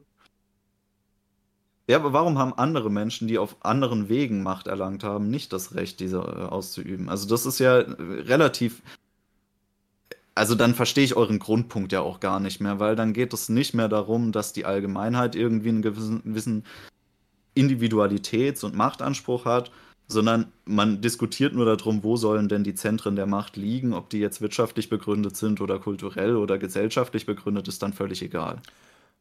Meine Prämisse ist, dass ein ökonomisches System die Freiheit aller maximieren sollte. Und hier muss man natürlich immer sehen, dass die Freiheit eines des einen die Freiheit eines anderen einschränken so könnte. Das ist sozusagen das große Problem. Das kann man regeln und da gibt es einfache, also ich sage jetzt halt simple Umsetzungen immer. Natürlich gibt es gewisse Einschränkungen und so weiter, aber simple Mechanismen, wie man das machen kann. Und mir geht es einfach darum, dass im Prinzip jeder zumindest die Freiheit haben dürfte und müsste, das zu tun, was er machen möchte, solange ich damit nicht die Freiheit anderer einschränke. Dementsprechend darf ich mein ganzes Leben lang rauchen. Und ich möchte jetzt nicht als paternalistischer Staat sagen, ich möchte nicht, dass du raus, weil irgendwann wirst du das bereuen. Weil, wo kommen wir denn dahin, wenn wir all diese Entscheidungen den Leuten abnehmen? Du als Tom, du sagst, okay, wir müssen jetzt halt diesen Gesundheitsaspekt, diesen Gesundheitsgedanken pushen. Und ist jetzt halt nicht, dass ich das komplett verneinen würde, dass ich sagen würde, ja, Gesundheit, nee, ist doof, lass die Leute lieber verrecken und so weiter. Es geht mir darum, dass andere Leute zum Beispiel sagen, mir ist aber das und das wichtig und mir ist das und das wichtig. Es geht eben darum, die Vielzahl von Präferenzen maximal berücksichtigen zu können. Perfekt ausgedrückt, Simon. Das, das ist genau der, der Streitpunkt zwischen Tom und mir gerade. Wenn, wenn ich Werbung sehe von der Familie Schwarz, dann habe ich die Wahl, wie weit mich das beeinflusst. Also eben nicht. Also ich Natürlich habe ich das. Selbst ich habe da direkt, ich also, habe da direkten Einfluss drauf, wie sehr mich das beeinflusst. Und wie? wenn aber die Regierung sagt, so und so sieht's aus und so und so musst du dich verhalten, dann habe ich keine Möglichkeit dagegen, überhaupt keine Möglichkeit dagegen, mich zu wehren. Und das Doch. schränkt dann meine Präferenz ein. Natürlich hast du Möglichkeiten, dich dagegen. Ja, was, da muss ich ja irgendwelche Petitionen starten und meine eigene Partei gründen und dann in die Regierung einziehen und 30 Jahre später kann ich dann selber die gleiche Scheiße wiederholen. Also du das ist doch Unsinn. Du hast viele Möglichkeiten, dich gegen die aktuelle Regierung, zumindest im Rahmen der Möglichkeiten, zu wehren, wie du die Möglichkeit hast, gegen lebenslange Manipulation dich zu wehren. Und auf der einen Seite habe ich sehr viel bessere Möglichkeiten als auf der anderen. Ja, du jetzt persönlich, aber das, das, ist ja jetzt wieder eine Bewertung von dir selbst auf. Ja, Gesam was für eine Bewertung soll ich denn sonst abgeben? Ich kann doch nicht sagen, ich bin der, der weiß, was für die Gesellschaft am besten ist. Ich kann nur sagen, wie ich das sehe und dass meine Freiheit in dem Szenario, in dem die Familie Schwarz Macht hat und Werbung schaltet, sehr viel, sehr viel freier und sehr viel präferenznah gestaltet ist, als wenn die Regierung sagt, so und so sieht's aus. Aber Werbung ist ja nicht das einzige Mittel. Ich würde es wirklich unter dem Oberbegriff der Manipulation sehen. Ja? Wir, wir, reden jetzt mal ganz, ganz losgelöst von allem. Also nicht jetzt wirklich wieder alles auf Werbung in dem Sinne, wie wir sie kennen, beschränken, sondern Manipulation in allen Facetten, die es gibt. Ja? Und jetzt erklärt mir mal bitte, wie lebenslange Manipulation uns mehr Freiheit gibt. Naja, ich kann mich äh, dagegen auflehnen. Nee, nee, du kannst dich nicht nur dagegen ich auflehnen. Manipulation Bedeutet. An welchem Punkt deines Lebens? An welchem Punkt deines Lebens kannst du dich dagegen auflehnen? Was, sorry, ich muss kurz nochmal intervenieren. Manipulation würde bedeuten, dass du zumindest legal dich dagegen entscheiden darfst, kannst, irgendwas zu machen, irgendwas zu kaufen, whatever. Wohingegen, wenn ich es verbiete, per legislative Entscheidung, dann habe ich nicht mal die Möglichkeit. Für mich ist der Gedanke, dass allein die Möglichkeit bestehen muss. Das ist für mich die Prämisse. Da sind wir wieder bei unserer Diskussion über Tugendhaftigkeit. Wo ist denn die Tugendhaftigkeit darin, nicht zu rauchen, wenn es verboten ist? Ja, aber wiederum, welches, ab, ab welchem Stadium deines Lebens bist du denn überhaupt für dich selbst mündig genug, dich gegen Manipulation zu wehren? Also es ist ja auch explizit so, dass viel Manipulation, die auf Konsum ausgerichtet ist, sich an Kinder richtet. Ja, dass gezielt Kinder manipuliert werden sollen, um dann wiederum die, die Macht, die Kinder über ihre Eltern haben, auszunutzen, um gewisse Dinge in den Konsumkreislauf mit einzubringen. Ja, und Kinder können sich eben nicht gegen Manipulation wehren, weil sie überhaupt nicht reflektiert genug dazu sind. Das ist eine Fähigkeit, die du in einem gewissen Alter noch nicht hast. Ja, und Kinder sind auch nicht geschäftsfähig. Also, wie gesagt, ich finde, dass die Macht, die Manipulation über Menschen hat, ein, ein wirklich hohes Potenzial einnimmt, was das meiste andere übersteigt. Und auch die Machtposition, die gewisse Firmen einnehmen, ist deutlich höher als die, die Regierungen einnehmen, in manchen Fällen. Aber die Firma kann mich ja nicht dazu zwingen, Richtig. den scheiß Nudelsalat zu kaufen. Die können nur sagen, ey, kauf den Nudelsalat, beste Werbung, dauernd, ey, schau mal, wir machen Packung auf, riecht gut, ey. Aber die Regierung, die kann sagen, pass auf, kauf den Nudelsalat oder du wanderst in die JVA. Ja, aber ich, ich glaube jetzt wirklich nicht, dass das im Sinne dessen ist, was Erich Fromm hier vorschlägt. Ja, also er, er, kritisiert. Ich glaube, dass Erich Fromm in seiner Vorstellung ganz wesentliche Marker der Ökonomik einfach völlig gar nicht auf dem Zettel. Ich glaube, das Problem ist, dass eben diese Überlegungen nicht durch Eriks Fromms Kopf gegangen sind. Das war die Kritik, genau. die ich ausgeübt hatte. Vom Individuum kannst du eben nicht auf die Gesellschaft schließen. Das ist das Problem.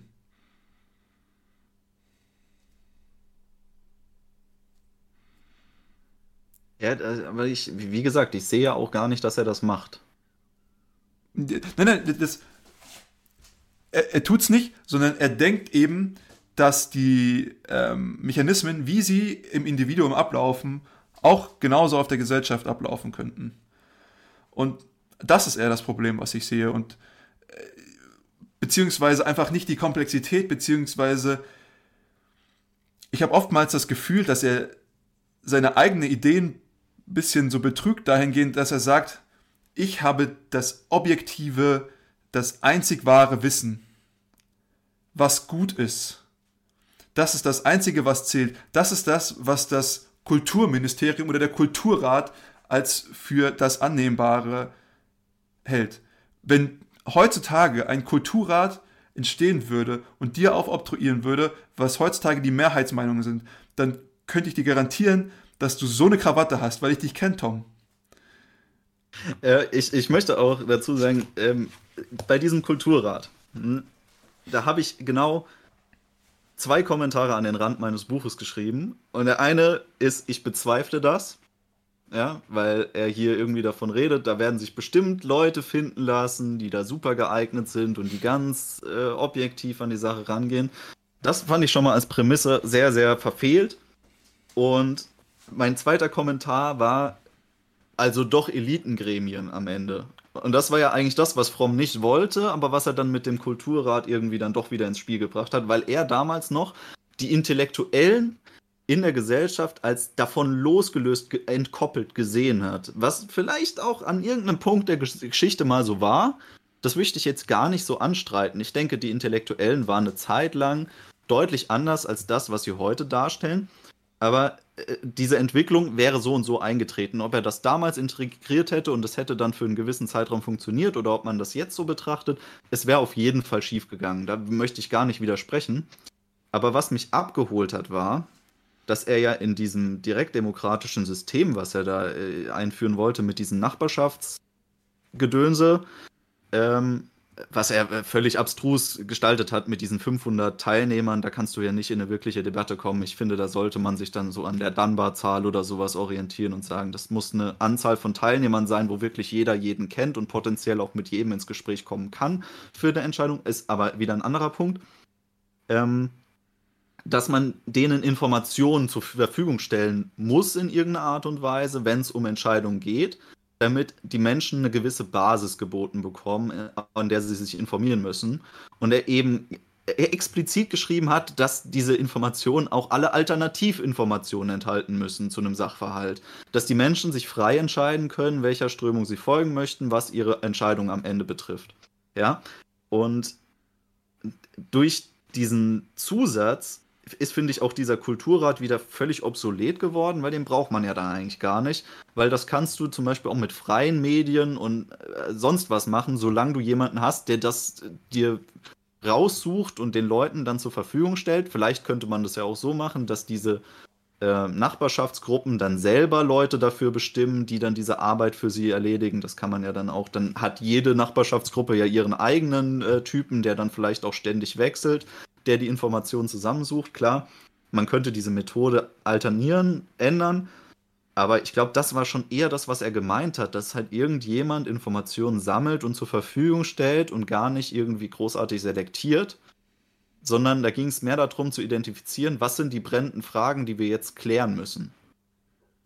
Ja, und um das wiederum auf einen großen Rahmen zu übertragen und eben nicht nur auf eine kleine tribalistische Gemeinde, weil die ist ja durchaus in der Lage, das für sich selber festzustellen, wenn man so dezentral denkt. Die können ja sagen, hey, bei uns gerade wichtig Straßen äh, neu machen, wir reden jetzt darüber.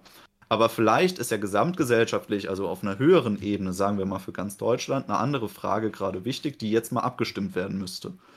Und äh, um das eben zu ermöglichen, brauchst du Leute, die diese Themen identifizieren und dann an alle kleinen dezentralen Gruppen weiterleiten. Und das finde ich gar nicht so verkehrt. Aber ist das nicht ein System, wie es aktuell schon sehr stark vorherrscht? Hat irgendwie. Nee, weil, weil die, die Macht des Einzelnen wenig Einfluss hat. Weil zum Beispiel je kleiner und dezentraler du diese Abstimmungsbereiche machst und je mehr du integrierst, dass die Leute in Debatte miteinander treten. Also quasi sie dazu bringst, miteinander über diese Themen zu diskutieren und sich auch darüber zu informieren, desto mehr Macht gibst du ja der Bevölkerung an die Hand. Weil sie können für sich eine nicht nur im Jetzt orientierte, sondern auch zukunftsorientierte Entscheidung treffen, wo sie möchten, dass es hingeht. Und sie können auch für sich die Macht ergreifen und sagen, hey, ich habe aber diese Meinung zu dem Thema und ich finde es so wichtig, dass ich das irgendwie für, für mehr Leute integrieren möchte, dass sie eben in dem Bereich, in dem sie wirksam sind, nämlich in dieser Gruppe, in dieser Nachbarschaftsgruppe, äh, agieren können und genau wissen, wen muss ich ansprechen, mit wem kann ich hier in Kontakt treten, der vielleicht potenziell anderer Meinung ist oder auch vor allen Leuten dann äh, ihre Idee zu präsentieren und dann hast du einen Wettbewerb der Ideen und die beste Idee gewinnt dann auch wahrscheinlich im Abstimmungsergebnis. Ich würde dir vollkommen äh, zusprechen, dass also in Theorie haben wir das im Moment schon. Äh, das Problem ist nur, dass die Macht einfach derartig verlagert ist, dass das Ganze nicht auf den lokalen Ebenen abdeckbar ist, sozusagen. Wir haben auf jeden Fall Gremien, wir haben, wir haben Lokalpolitik, aber diese Lokalpolitik hat einfach viel zu wenig Macht. So. Und ich gebe dir auch. Wir haben jede Woche eine Stadtratssitzung. Eben. Das ist aber Vertreterpolitik und das ist auch eine Vertreterdemokratie und du kannst zwar einem Vertreter deine Stimme geben, aber du kannst hinterher überhaupt nicht mehr beeinflussen, für was er dann abstimmt. Gut, das, das sehe ich. Das sehe ich.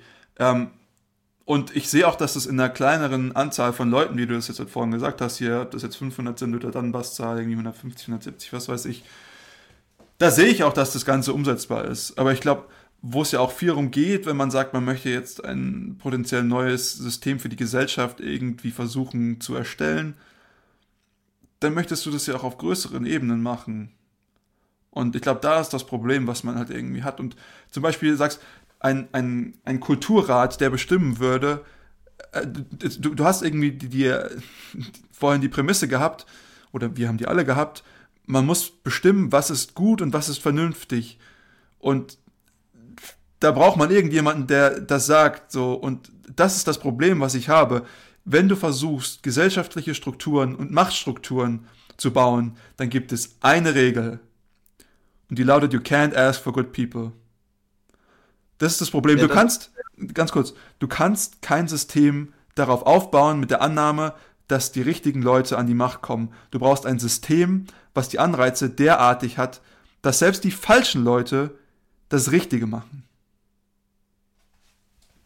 Das ist ja genau das, was ich sage. Eben nicht, dass dieses äh, Gremium, dieser Kulturrat, wie ihr ihn nennt, ähm, irgendwelche Linien, Richtlinien festlegt, die sagen, was ist gut oder was ist schlecht. Ich glaube, das ist auch gar nicht, was er hier formuliert hatte, sondern die wirklich einfach nur Themen identifizieren, ja, die übergeordnet wichtig sind, über die dann die Allgemeinheit durch dieses äh, Prinzip der Beteiligungsdemokratie abstimmt. Also wo jeder wirklich abstimmt. Das heißt, es ist irrelevant, ob einzelne Personen in diesem Kulturrat äh, dies, dieses Thema in der einen oder anderen Art und Weise betrachten und ob auch der gesamte Kulturrat sagt, wir müssen dieses Thema in der Art und Weise behandeln und so muss abgestimmt werden. Das ist irrelevant, weil hinterher kommt es ja auf diese dezentralen Gruppen wieder und die treffen die Entscheidung, weil die Gesamtgesellschaft die Entscheidung trifft und da ein Mehrheitsbeschluss erreicht wird über egal welche Frage es geht. Also die gleiche Masse, die vorher noch zu blöd war, das Schokocroissant nicht zu kaufen, weil es nach Schokocroissant gerochen hat, muss jetzt über meine politische Zukunft entscheiden? Ja, du musst dich aber auch entscheiden, was du willst. Also ob das jetzt im freien Markt so passiert oder in der Direktdemokratie ist relativ egal. Und eben. Naja, aber jetzt sind sie auf einmal nicht mehr so dumm, die Leute. Warum? Ich, ich habe vorhin gesagt, dass selbst wenn sie dann am Ende eine Entscheidung treffen, die ich für schlecht halte, kann ich damit besser leben, weil jeder persönlich diese Entscheidung getroffen hat. Und vor allem sind sie davor eben, ja, das ist eine Art ja, Nötigung, ich weiß nicht, sie sind ja nicht unbedingt gezwungen, sich damit auseinanderzusetzen, aber zumindest sind ihnen die relevanten Informationen oder die, das Potenzial, sich zu dieser Entscheidung zu informieren, bereitgestellt worden, in allen Bereichen, also auch den Alternativen, nicht nur dem, was halt vorgegeben wird, was, egal wie du es nennen möchtest, die der Kulturrat, die Wissenschaft sagen, sondern das Internet ermöglicht alle Bereiche. Ich habe ja vorhin auch schon ein bisschen erläutert, wie ich das besser regeln würde als so. Und vor allem, was mir viel, viel wichtiger ist, dass die Leute in eine Debatte miteinander treten, dass der Kreis derjenigen, die direkt abstimmt, was dann gezählt wird, so klein ist, dass alle Leute miteinander in eine Debatte treten und das Thema diskutieren. Das heißt auch zu einem gewissen Grad reflektieren und durchdenken. Und ich denke dann doch, dass sie im Schnitt deutlich informiertere und bessere Entscheidungen treffen, als wenn sie einfach nur anonym irgendwo zu was abstimmen, weil eben dieser Prozess der Debatte vorangegangen ist, an dem partizipiert wird, dem man sich nicht so einfach entziehen kann, indem man sagt, naja, nee, ist mir egal, ich mache Briefwahl oder sonst irgendwas und stimme einfach anonym ab und mir ist das persönlich jetzt erstmal egal, das Thema, sondern man hat eine informierte Entscheidung getroffen, gibt diese am Ende ab und dann kann die für mich betrachtet vielleicht falsch sein, aber ich habe ein besseres Gefühl dabei, dass eine Gesellschaft tatsächlich entschieden hat. Das heißt, tatsächlich die Mehrheit ist der Meinung, dass das so gemacht werden muss. Ja? Nicht irgendwelche Vertreter haben in der Mehrheit gesagt, das muss so gemacht werden, sondern die reale Mehrheit hat gesagt, das muss so gemacht werden. Das ist für mich schon mal ein Umstand, wo ich weniger Bauchschmerzen bei habe weil die Gesamtmehrheit zu beeinflussen ist dann doch wesentlich schwerer als Vertreter zu beeinflussen. Und ähm, die Gesamtmehrheit zu einer Abstimmung zu bringen, ist auch wesentlich schwerer, weswegen es Vertreter gibt. Dezentral. Also die Grund, sag doch mal, was da dran schlecht ist oder was da drin nicht machbar ist, irgendwas dezentral zu regeln. Ich glaube eben, dass dieses System dessen, dass also du willst jetzt eine, eine politische Einheit haben, die nicht größer ist als 200 Menschen. Teilstücke. Also äh, ähnlich wie das Prinzip der Kantone in der Schweiz ja. hast du eben kleinere Abstimmungskreise, die miteinander in Kontakt treten können.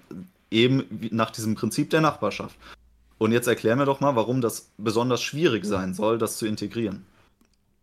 Ich glaube, also ich würde dir hier in nahezu allen Punkten zustimmen. Ähm, vorhin klang das so, ähm, als ob du, sag ich mal, das Ganze national, global obtruieren wollen würdest. Zu sagen, wir haben jetzt keine Plastikstrohhalme mehr. Wir wollen jetzt Stakeholder Value maximieren, nicht mehr Shareholder Value maximieren. Und das machen wir als ganze Nation. Da hatte ich Probleme mit. Wenn du das jetzt sagst, du machst es auf einer Kleingruppengröße, dann reden wir über ganz andere Verhältnisse. Mhm. Ähm, ich glaube, vielleicht hat sich hier viel von dem Dissens versteckt, den wir denn doch hatten. Ähm, aber natürlich, in, in Kleingruppen ist sowas viel, viel einfacher durchzusetzen, weil hier eben die, die Freiheitsgedanken der unterschiedlichen Menschen viel, viel stärker angeglichen sind. Dahingehend, wohin sie sich entwickeln und ähm, wohin sie ihr, ihr Leben auch entwickeln wollen. Wenn es in dieser Entwicklung eben zu Machtkonzentration kommt, da wollen wir mal ehrlich sein, es, es gab immer schon Eliten und es wird immer auch Eliten weiterhin geben. Aber der große Unterschied zwischen einer, zwischen einer äh, aristokratischen Elite, die das geerbt hat, oder einer politischen Elite, die die Macht auf andere Weise bekommen hat, ist die ökonomische Elite, also die Elite des Geldes, meistens deshalb reich, weil sie halt in irgendeiner Art und Weise eine Firma haben, die sehr viel Kundennutzen stiftet. Und deswegen finde ich persönlich, ist diese ökonomische Elite tatsächlich die am wenigsten schlimmste, weil die sich konkret dadurch auszeichnet, dass sie üblicherweise gewaltarm und konsumentenfreundlich agiert hat. Gewaltarm von mir aus an konsumentenfreundlich und an manipulativ. Und da werden wir uns aber auch nie einig werden. Ich werde dabei bleiben, dass jeder manipulativ agiert, der in diesem Bereich unterwegs ist, weil es auch gar keinen Sinn macht, das nicht zu machen. Es ist viel zu effizient. Aber was ist, ist denn schlimm daran, andere Leute zu manipulieren? Es ist moralisch bewertet schlimm. Ja, aber wenn du zum Beispiel eine Frau verwirren willst, dann lachst du sie ja auch an und schreist nicht. Dann hast du sie auch schon manipuliert ehrliches Anliegen und keine Manipulation. Also du, du legst ja offen, was. Ja, das ist ja auch ein ehrliches Anliegen, wenn ich will, dass du meinen scheiß Nudelsalat kaufst. Also, da gebe ich ihm recht. Ich, ich glaube, da müssen wir eine dedizierte Folge zu machen, was dieses, diese Grundlagen der, der äh, weißen und schwarzen ähm, Rhetorik eben mit sich bringt. Also der Unterschied zwischen äh, tatsächlich einem, einem hehren Anliegen und ähm, ja ganz objektiven Darstellung der Sachverhalte und auch ergebnisoffener Darstellung und manipulativer Darstellung, die eben nicht ergebnisoffen ist, sondern die ein ganz gewisses Ergebnis, was du vorher festgelegt hast, zum Ziel hat. Und Aber das wo ist, bin ich denn beim Dating ergebnisoffen und äh, ja. geschweige objektiv in der Darstellung? Oh Gott. Indem du akzeptierst, dass eine Frau dich eben nicht möchte. Ja, das, das ist ergebnisoffen. Wenn du das nicht akzeptierst, dann ist ja von vornherein festgelegt, was passiert für dich. Ja, und das, das ist ergebnisoffen. Und nicht, dass du dann zum Beispiel einer Frau, die dir äh, von, von Anfang an klar sagt, hey, ich habe keine Lust, nee, danke, dass du ihr nicht weiter nachstellst und durch Manipulation versuchst, sie dann doch irgendwie dazu zu bekommen, äh, dir zu verfallen. Das ist aber keine Manipulation, Tom. Das, das ist dann äh, im, im Nachgang irgendein Zwang, der erzeugt wird. Manipulation ist es, wenn ich, bevor wir uns überhaupt jemals irgendwann gesprochen haben, ein Lächeln aufs Gesicht aufsetze, obwohl ich nicht glücklich bin gerade, einfach nur, um ihr eine Sympathie zu vermitteln. Also wenn du das aus dem Grund machst, dann ist es auch Manipulation. Und das, aber äh, ganz ehrlich, ja, okay. Es Oder auch die, wenn man, wenn man sich freundlich unterhält mit anderen Leuten, auch wenn man jetzt, wie wir zum Beispiel, einen Dissens hat. Ja, deswegen schreien wir uns ja trotzdem nicht an oder beleidigen uns. Das ist ja auch eine Art und Weise der Manipulation, weil ich möchte ja auch nicht, dass du mich beleidigst. Darum beleidige ich dich auch nicht. Und ja, das ist doch auch völlig in Ordnung.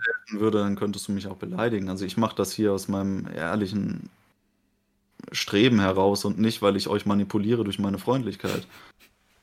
Ich habe einfach kein Interesse daran, euch zu beleidigen, weil ich, ich sehe den Wert dahinter auch nicht. Aber ist ja auch egal. Ähm, ich glaube, wir haben jetzt zwei verschiedene Punkte. Also auf der oh. einen Seite diese, diese, sorry, oh kurz, diese, diese Konsensfindung auf einer mehr oder weniger dezentralen Ebene, da gebe ich dir vollkommen recht. Manipulation ich glaube, du kommst nicht ohne Manipulation rum. Die Natur hat sehr, sehr häufig ganz viele verschiedene Mechanismen erfunden, um eben deine Fähigkeit darzustellen. Also schauen wir uns irgendwelche Brauttänze in irgendwelchen Vögeln an oder irgendwelche schimmerfarbigen Echsen oder was weiß ich, hast du nicht gesehen. Du musst irgendwie darstellen, was sind deine Fähigkeiten, was kannst du, wieso sollte die andere Person ihre Energie oder dementsprechend Vogel oder Eidechse oder whatever ihre Energie mit dir verschwenden. Und nichts anderes ist auch Werbung. Und deshalb kann man das, das auf verschiedene Arten und Weisen machen. Du sagst, es ist manipulativ. Ich sag halt einfach, ich bin lecker Schmecker Dopolus, weißt du? Das ist. Mein Punkt. Mein Punkt ist einfach nur, dass dass konsumentenfreundlich ein, ein, ein völlig unangebrachter Euphemismus für das ist, was, was tatsächlich dahinter steht. Nein, ich, ich sage auch nicht, dass es konsumentenfreundlich ist. Nein, auf keinstem. Ja, das war das Einzige, was ich kritisiert hat, dass Tim eben gesagt hat, dass sie eben konsumentenfreundlich äh, agieren. Das, das ist es einfach nicht. Ja? Also manipulativ zu sein heißt nicht, dass du das Wohlergehen deines Konsumenten äh, in den Vordergrund stellst. Das, das ist es einfach nicht. Nö. Nö. Also so. du, du stellst das Wohlergehen deines Geldbeutels vorne dran. Aber trotzdem diejenige Person, die dir am Ende das Geld geben muss, ist immer noch der Konsument. Und wenn du den überzeugst, dann hast du ihn einfach in seinem Kalkül so dastehen lassen, dass er sagt, Mensch, ich kaufe mir jetzt Lecker Schmeckertopoulos, weil ich das super finde. Ja, ja, sage ich ja gar nichts dagegen. Aber für mich ist es hier wichtig zu sagen, dass, dass eben genau das hier, auch wenn er das wirklich unglücklich formuliert hat mit diesem obersten Kulturrat, man hat da immer diese, ja, diese DDR-Gremien vor Augen oder was auch immer, ja, das ist wirklich, das ist ganz, ganz fatal formuliert, obwohl. In WDR. Den, ist, ja, auch das. Aber obwohl Fromm das ganze Buch über wirklich die ganze Zeit Sozialismus und Kommunismus Kritik auch geübt hat und immer wieder gesagt hat, dass diese Systeme, die sich daraus ergeben haben, schrecklich sind und die auch wirklich gut kritisiert, hat man hier dann wirklich, und ich sag's nochmal, in den letzten 40 Seiten auf einmal den Eindruck, dass er so denkt, obwohl das gar nicht so ist, wenn man sich die Ideen genauer anguckt. Ja, das ist nämlich gar nicht so. Weil, und das hat Tim am, zu Beginn äh, dieses, äh, dieser wirklich langen Folge jetzt gesagt, dass er der Meister des Nebensatzes ist. Und, dann möchte ich das jetzt wirklich auf dieser Ebene nochmal, auf der Note nochmal ansprechen, nämlich bei diesen Nachbarschaftsgruppen hat er in dem ähm, Abschnitt, wo er sich über die objektiven Informationen ähm, ergeht, die denen zur Verfügung gestellt werden sollen, am Ende gesagt, dass in allen Streitfragen sowohl die Mehrheits- als auch die Minderheitsmeinung veröffentlicht und jedem Bürger und speziell den Nachbarschaftsgruppen zugänglich gemacht wird. Und das ist für mich der, der bestimmende Punkt des Anliegens, was er hat, nämlich dass Entscheidungen basiert auf allen Informationen getroffen werden können. Das heißt, hier wird nicht nur die Mehrheitsmeinung, die dieser Kulturrat vielleicht etablieren möchte, äh, präsentiert, sondern eben auch die dem gegenüberstehende Minderheitsmeinung. Und zwar natürlich, weil er antibürokratisch agiert, ohne jede Zensur und genauso, wie sie im Original eben auch verfasst ist. Ja? Und dadurch kann jeder, jedes Individuum eine, ja, für sich selbst reflektierte Entscheidung treffen. Und das ist für mich der Kerngedanke, der allem zugrunde liegt. Und weswegen ich doch sage, trotz aller Top-Down-Ansätze, die irgendwo auftauchen, ist sein Grundanliegen und das, was er eigentlich möchte, eine Basisveränderung der Gesellschaft, eben durch das Integrieren des Seinszustandes in Form der Information, in Form der Debatte und dem, der direkten Macht des Individuums in eben dieser erfahrbaren Kleingruppe. Und das halte ich für den Kerngedanken und das halte ich auch für das, was am wertvollsten ist von dem, was er hier formuliert und vorgestellt hat. Und da gebe ich dir auch vollkommen recht. Und das habe ich auch vorhin schon gesagt. Also da bin ich auch vollkommen bei dir. Zu sagen, das sind eben diese Entscheidungsapparate äh, bzw. Mechanismen, die man hierfür benutzen sollte. Nicht nur hierfür, sondern für alles ich habe immer so das Problem, er, er baut seinen Gedankengang so auf und wo ich mir sage von unten, okay, ich möchte jetzt dieses Grassroots Movement haben und dann, dann sage ich, okay, da bin ich vollkommen dabei und dann arbeitet er sich immer weiter nach oben in den Entscheidungsgremien der oder in den Entscheidungsbäumen einer Gesellschaft und ich denke mir, oh Gott, oh Gott, oh Gott, und es wird immer schlimmer. Immer, er fängt sehr gut an so und aber irgendwo denke ich mir dann, da ist irgendwo falsch abgebogen. Und das, das glaube ich, die, die größte Kritik, die ich habe. Und das Problem ist allerdings, Du kannst unten so gut anfangen, wie du möchtest. Wenn du oben dann zentral irgendwas hast, was dann trotzdem noch die Macht ausüben kannst, dann hat unten nichts mehr zu sagen. Und das ist, glaube ich, das größte Problem, was ich habe damit. Und wie gesagt, ich glaube, es geht häufig mehr darum, eben diese, diese großen Makrostrukturen, die sehr, sehr kritisch zu betrachten.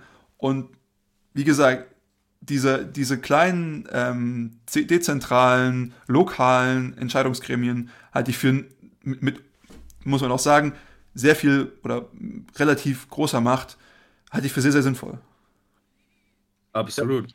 du lässt dich da ein bisschen davon verleiten, dich, dich an bestehenden Gesellschaften zu orientieren und zu sagen, das ist eine Pyramide und ich kletter hier die Leiter der Macht hoch, ohne dabei im Hinterkopf zu behalten, dass ja die sämtliche Entscheidungsmacht beim Individuum liegt.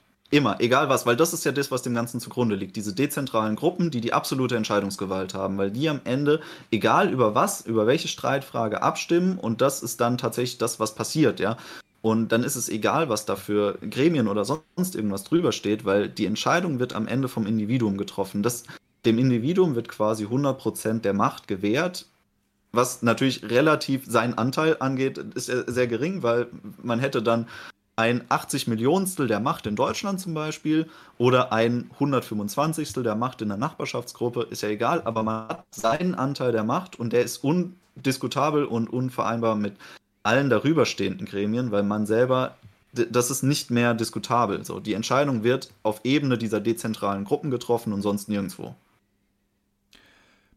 Gut, ähm, wie gesagt, vorhin hielt, äh, hielt einfach, glaube ich, nur dieser doch etwas stärkere Verwirrung inne, dass man sagt, okay, ich habe irgendwas, was mir sagt, das ist gut und das ist gesellschaftlich ähm, anzunehmen. Und wenn das jetzt natürlich auf einer Ebene einer kleinen Gruppe passiert, dann halte ich das für nicht mehr so kritisch. Ähm, wobei ich auch hier noch irgendwie sagen würde, gut, das könnte man doch vielleicht dann eher kulturell lösen als das Ganze dann legislativ auf so einer kleinen Ebene zu lösen, weil da hat man natürlich das Problem zu sagen, wenn ich jetzt von einem Kaff ins andere hups und dann auf einmal habe ich eine, was weiß ich, meine Radioantenne nach rechts gebogen und nicht nach links und dann heißt es auf einmal, sorry Digga, Todesstrafe, ähm, weil hier sind nur nach rechts gebogene Antennen ähm, erlaubt dann habe ich halt eben so ein kleines Mischmasch von, von Gesetzen und das ist natürlich immer ein bisschen schwierig.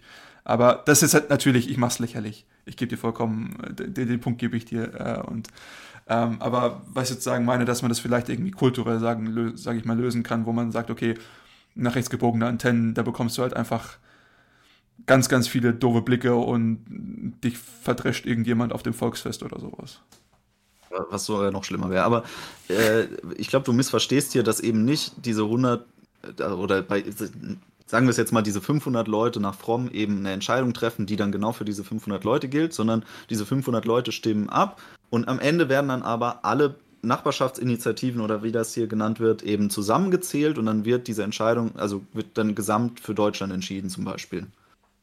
Das ist schon wieder eine sehr beschissene Idee. Ja, da bist du doch im Prinzip wieder, hast du einfach nur das, was wir aktuell haben, beziehungsweise das, was wir kritisiert haben, mit einem komplizierten Zwischenschritt gemacht. Nein, äh, eben nicht. Ja, das ist doch direkte Demokratie. Ja, ist es ja auch. Also das ist ja auch genau das, was er möchte. Aber wie willst du das machen mit 80 Millionen Leuten? Indem du sie eben dezentral aufteilst und jede Gruppe für sich abstimmt. Ja, aber wenn die Meinung Okay, jetzt bin ich wieder komplett andersrum gepolt. Aber wenn die, dann, dann sind doch die Meinungen, äh, aber dann hast du auch wieder genau dasselbe Problem.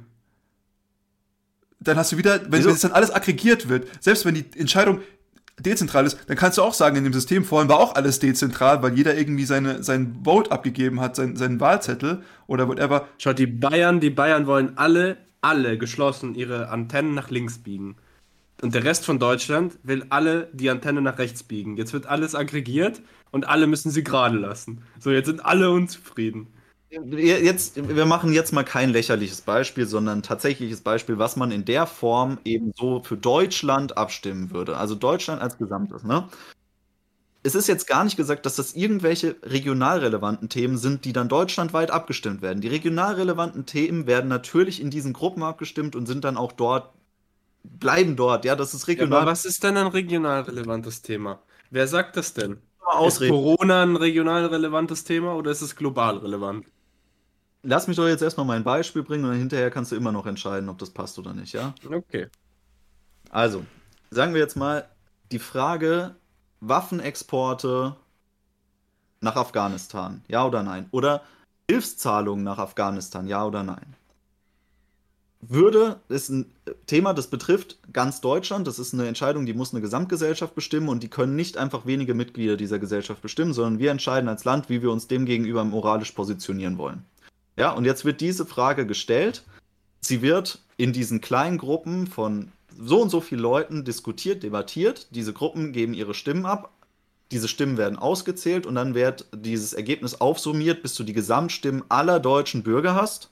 Ja, und die Mehrheitsentscheidung jeder einzelnen Stimme, 80 Millionen Stimmen, die wird dann gewertet und so wird gehandelt gesellschaftlich. Und das heißt dann, dass wenn 50, über 50 Prozent der Leute sagen, ja, wir liefern Waffen nach Afghanistan, dann werden Waffen nach Afghanistan geliefert. Wenn aber über 50 Prozent der Leute sagen, nein, wir halten uns aus diesem politischen Streit raus, wir als Gesellschaft möchten uns so nicht einmischen in die Weltpolitik, dann wird das auch nicht gemacht. Ja, das ist eine Entscheidung, die können nicht wenige für ganz Deutschland treffen, sondern das ist eine Entscheidung, die trifft eine Gesellschaft auf Basis Ihrer persönlichen moralischen Einschätzung dieses Aktes. Okay, Problem, was ich damit habe, angenommen 40 Millionen und 1 Leute stimmen für den Export. Also das sind 39, 39 Millionen 999.000 und so weiter. Die sind dann auch irgendwie. Hm? Dann äh, zwei Drittel Mehrheit sein, muss es mehr als die Hälfte sein. Das kann man ja hinterher immer noch ja, entscheiden. Und welche Wahlbeteiligung? Weil das ist die direkte Demokratie, das ist ultra aufwendig. Da, ich habe auch keinen Bock, da hinzugehen. Jetzt hast du dann vielleicht von 80 Millionen Leute 10 Millionen, die da hingehen. Deswegen ist es dann überhaupt noch sinnvoll? Das Entscheidungssystem ja in diese Kleingruppen, in denen jeder jeden. Ja, und in der Kleingruppe habe ich aber auch keinen Bock, jedes Wochenende gesellschaftlich relevante Fragen mit irgendwelchen Besoffenen aus meiner Nachbarschaft durchzuklären. Das ist aber deine gesellschaftliche Pflicht. Ach so.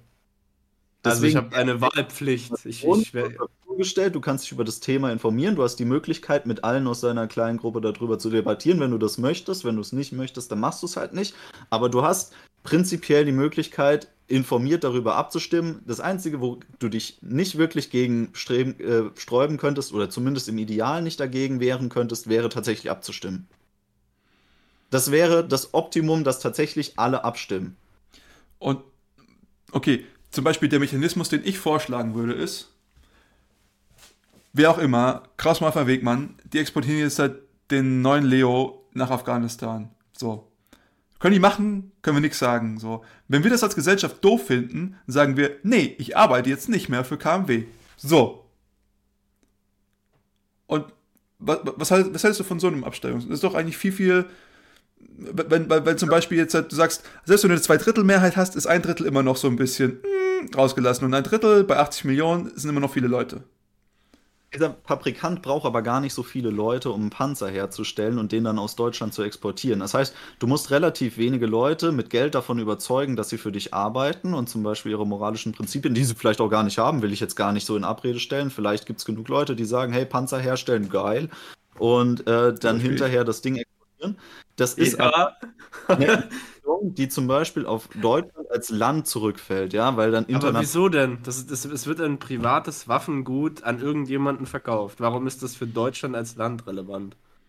Ja, weil eben ich, hier ja davon gesprochen wird, eine politische Entscheidung zu treffen und zu sagen, Waffenexporte dahin sind gut, machen wir, ja. Und du ja, kannst. Das ist ja nicht meine Entscheidung, das ist eine Entscheidung des Afghanen, ob er einen deutschen Panzer kaufen will oder nicht. Ja, das findest du so lange gut, bis dann der Afghane mit dem deutschen Leopanzer zurück nach Deutschland fährt und ja, bei dir. hat gar nicht.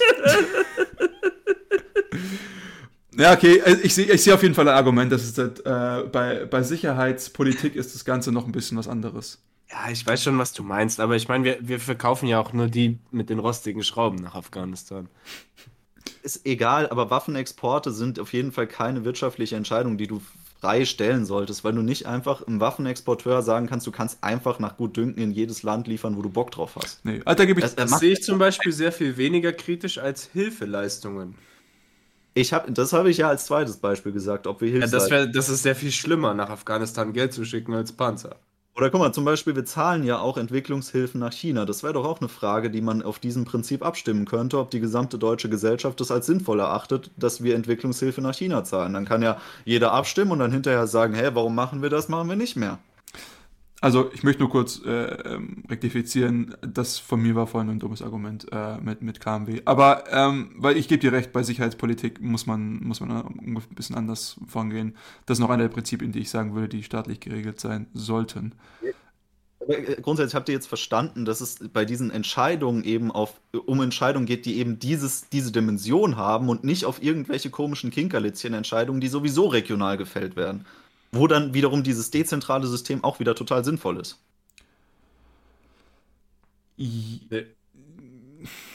Zum Beispiel bei der Sicherheitspolitik bin ich, bin ich d'accord bei dir, aber das ist halt auch einer der, sag ich mal, speziellen Bereiche. Und da gibt es nicht viele von. Das ist innere und äußere Sicherheit. Und man könnte noch diskutieren über Infrastruktur, aber auch da sehr eingeschränkt. die sollten auch nicht demokratisch geregelt sein, sondern verfassungsrechtlich. Richtig. Es sollte nicht eine demokratische Laune darüber entscheiden, äh, ob die Polizei jetzt äh, die und die Hautfarbe besser prügelt als die anderen. Ja. Also das muss schon verfassungsrechtlich sein und es darf auch demokratisch mit keiner Mehrheit, wie groß auch immer, angefochten werden. Richtig. Innere Sicherheit demokratisch zu regeln, ist auch irgendwie ein bisschen komisch, weil dann, dann haben wir ja schon wieder überhaupt keine Gewaltentrennung. Wir sagen einfach, 100% der Gewalt liegt dann halt bei denjenigen, also bei der Gesamtmehrheit der Gesellschaft. Ja, eben, deswegen sollten wir das nicht tun. Und die wenigen Bereiche, in denen das so ist, die kann man verfassungsrechtlich regeln. Und das ist genauso mit den Waffenexporten.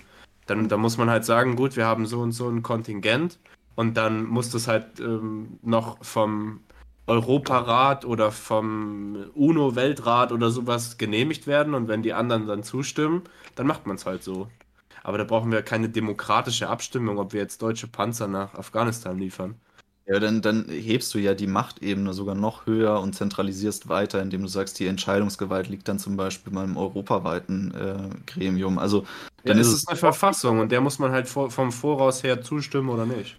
Aber dann ist es mir doch lieber, dass Deutschland per se als Land sagen könnte, hey, aber wir wollen das nicht und dann wird halt auch nichts irgendwo hingeliefert. Fertig. Das, da bin ich. Das können sie ja trotzdem machen. Hm, da bin ich bei Tom, muss ich sagen, weil zum Beispiel, du könntest jetzt halt nicht verfassungsrechtlich sagen, okay, wir, wir haben das ein und für alle Mal Anfang der, der, der Zeitrechnung gesagt, okay, wir liefern jetzt nicht nach Afghanistan und in 200 Jahren ist Afghanistan ein florierender, äh, freiheitlicher Staat, der alle Sachen. Und das wollen wir verhindern, deswegen liefern wir ein paar deutsche Panzer dahin. Also ich halte also ich halt das System dann so, so, deutlich für fluider und anpassungseffizient. Ja, ich weiß schon, was ihr meint, dass man diese Fluidität bewahren muss und dass man nicht alles verfassungsrechtlich ins, in Stein meißeln kann. Aber wir müssen schon auch berücksichtigen, dass es auch irgendwo eine, private Konsumentscheidung ist. Ich meine, das sind tatsächlich hier einfach sehr, sehr differenzierte Themen. Ob es darum geht, ob ich mir ja. den Plastikstrohhalm kaufen darf oder ob Afghanistan den neuen Leo 2 A7V bekommt. So, das ist ganz was anderes.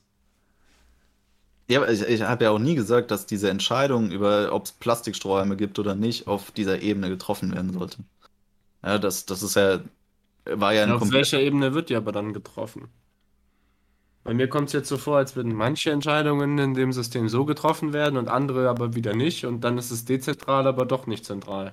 Und wie gesagt, ich kann jetzt nicht darlegen, was eben ein Rat aus irgendwelchen intellektuellen Eliten äh, entscheiden würde, was für Themen wichtig sind und welche auf dieser Ebene geklärt werden würden. Das, das ist ja überhaupt nicht gesagt, aber es ist an sich ein interessantes System, dass man sagt, dass Themen, die eine übergeordnete gesellschaftliche Relevanz haben für ein gesamtes Land, ebenso abgestimmt werden, während Themen, die regionale Bedeutung hat, eben auch in den regionalen Kommunen geregelt werden. Und das macht aus meiner Sicht absolut Sinn.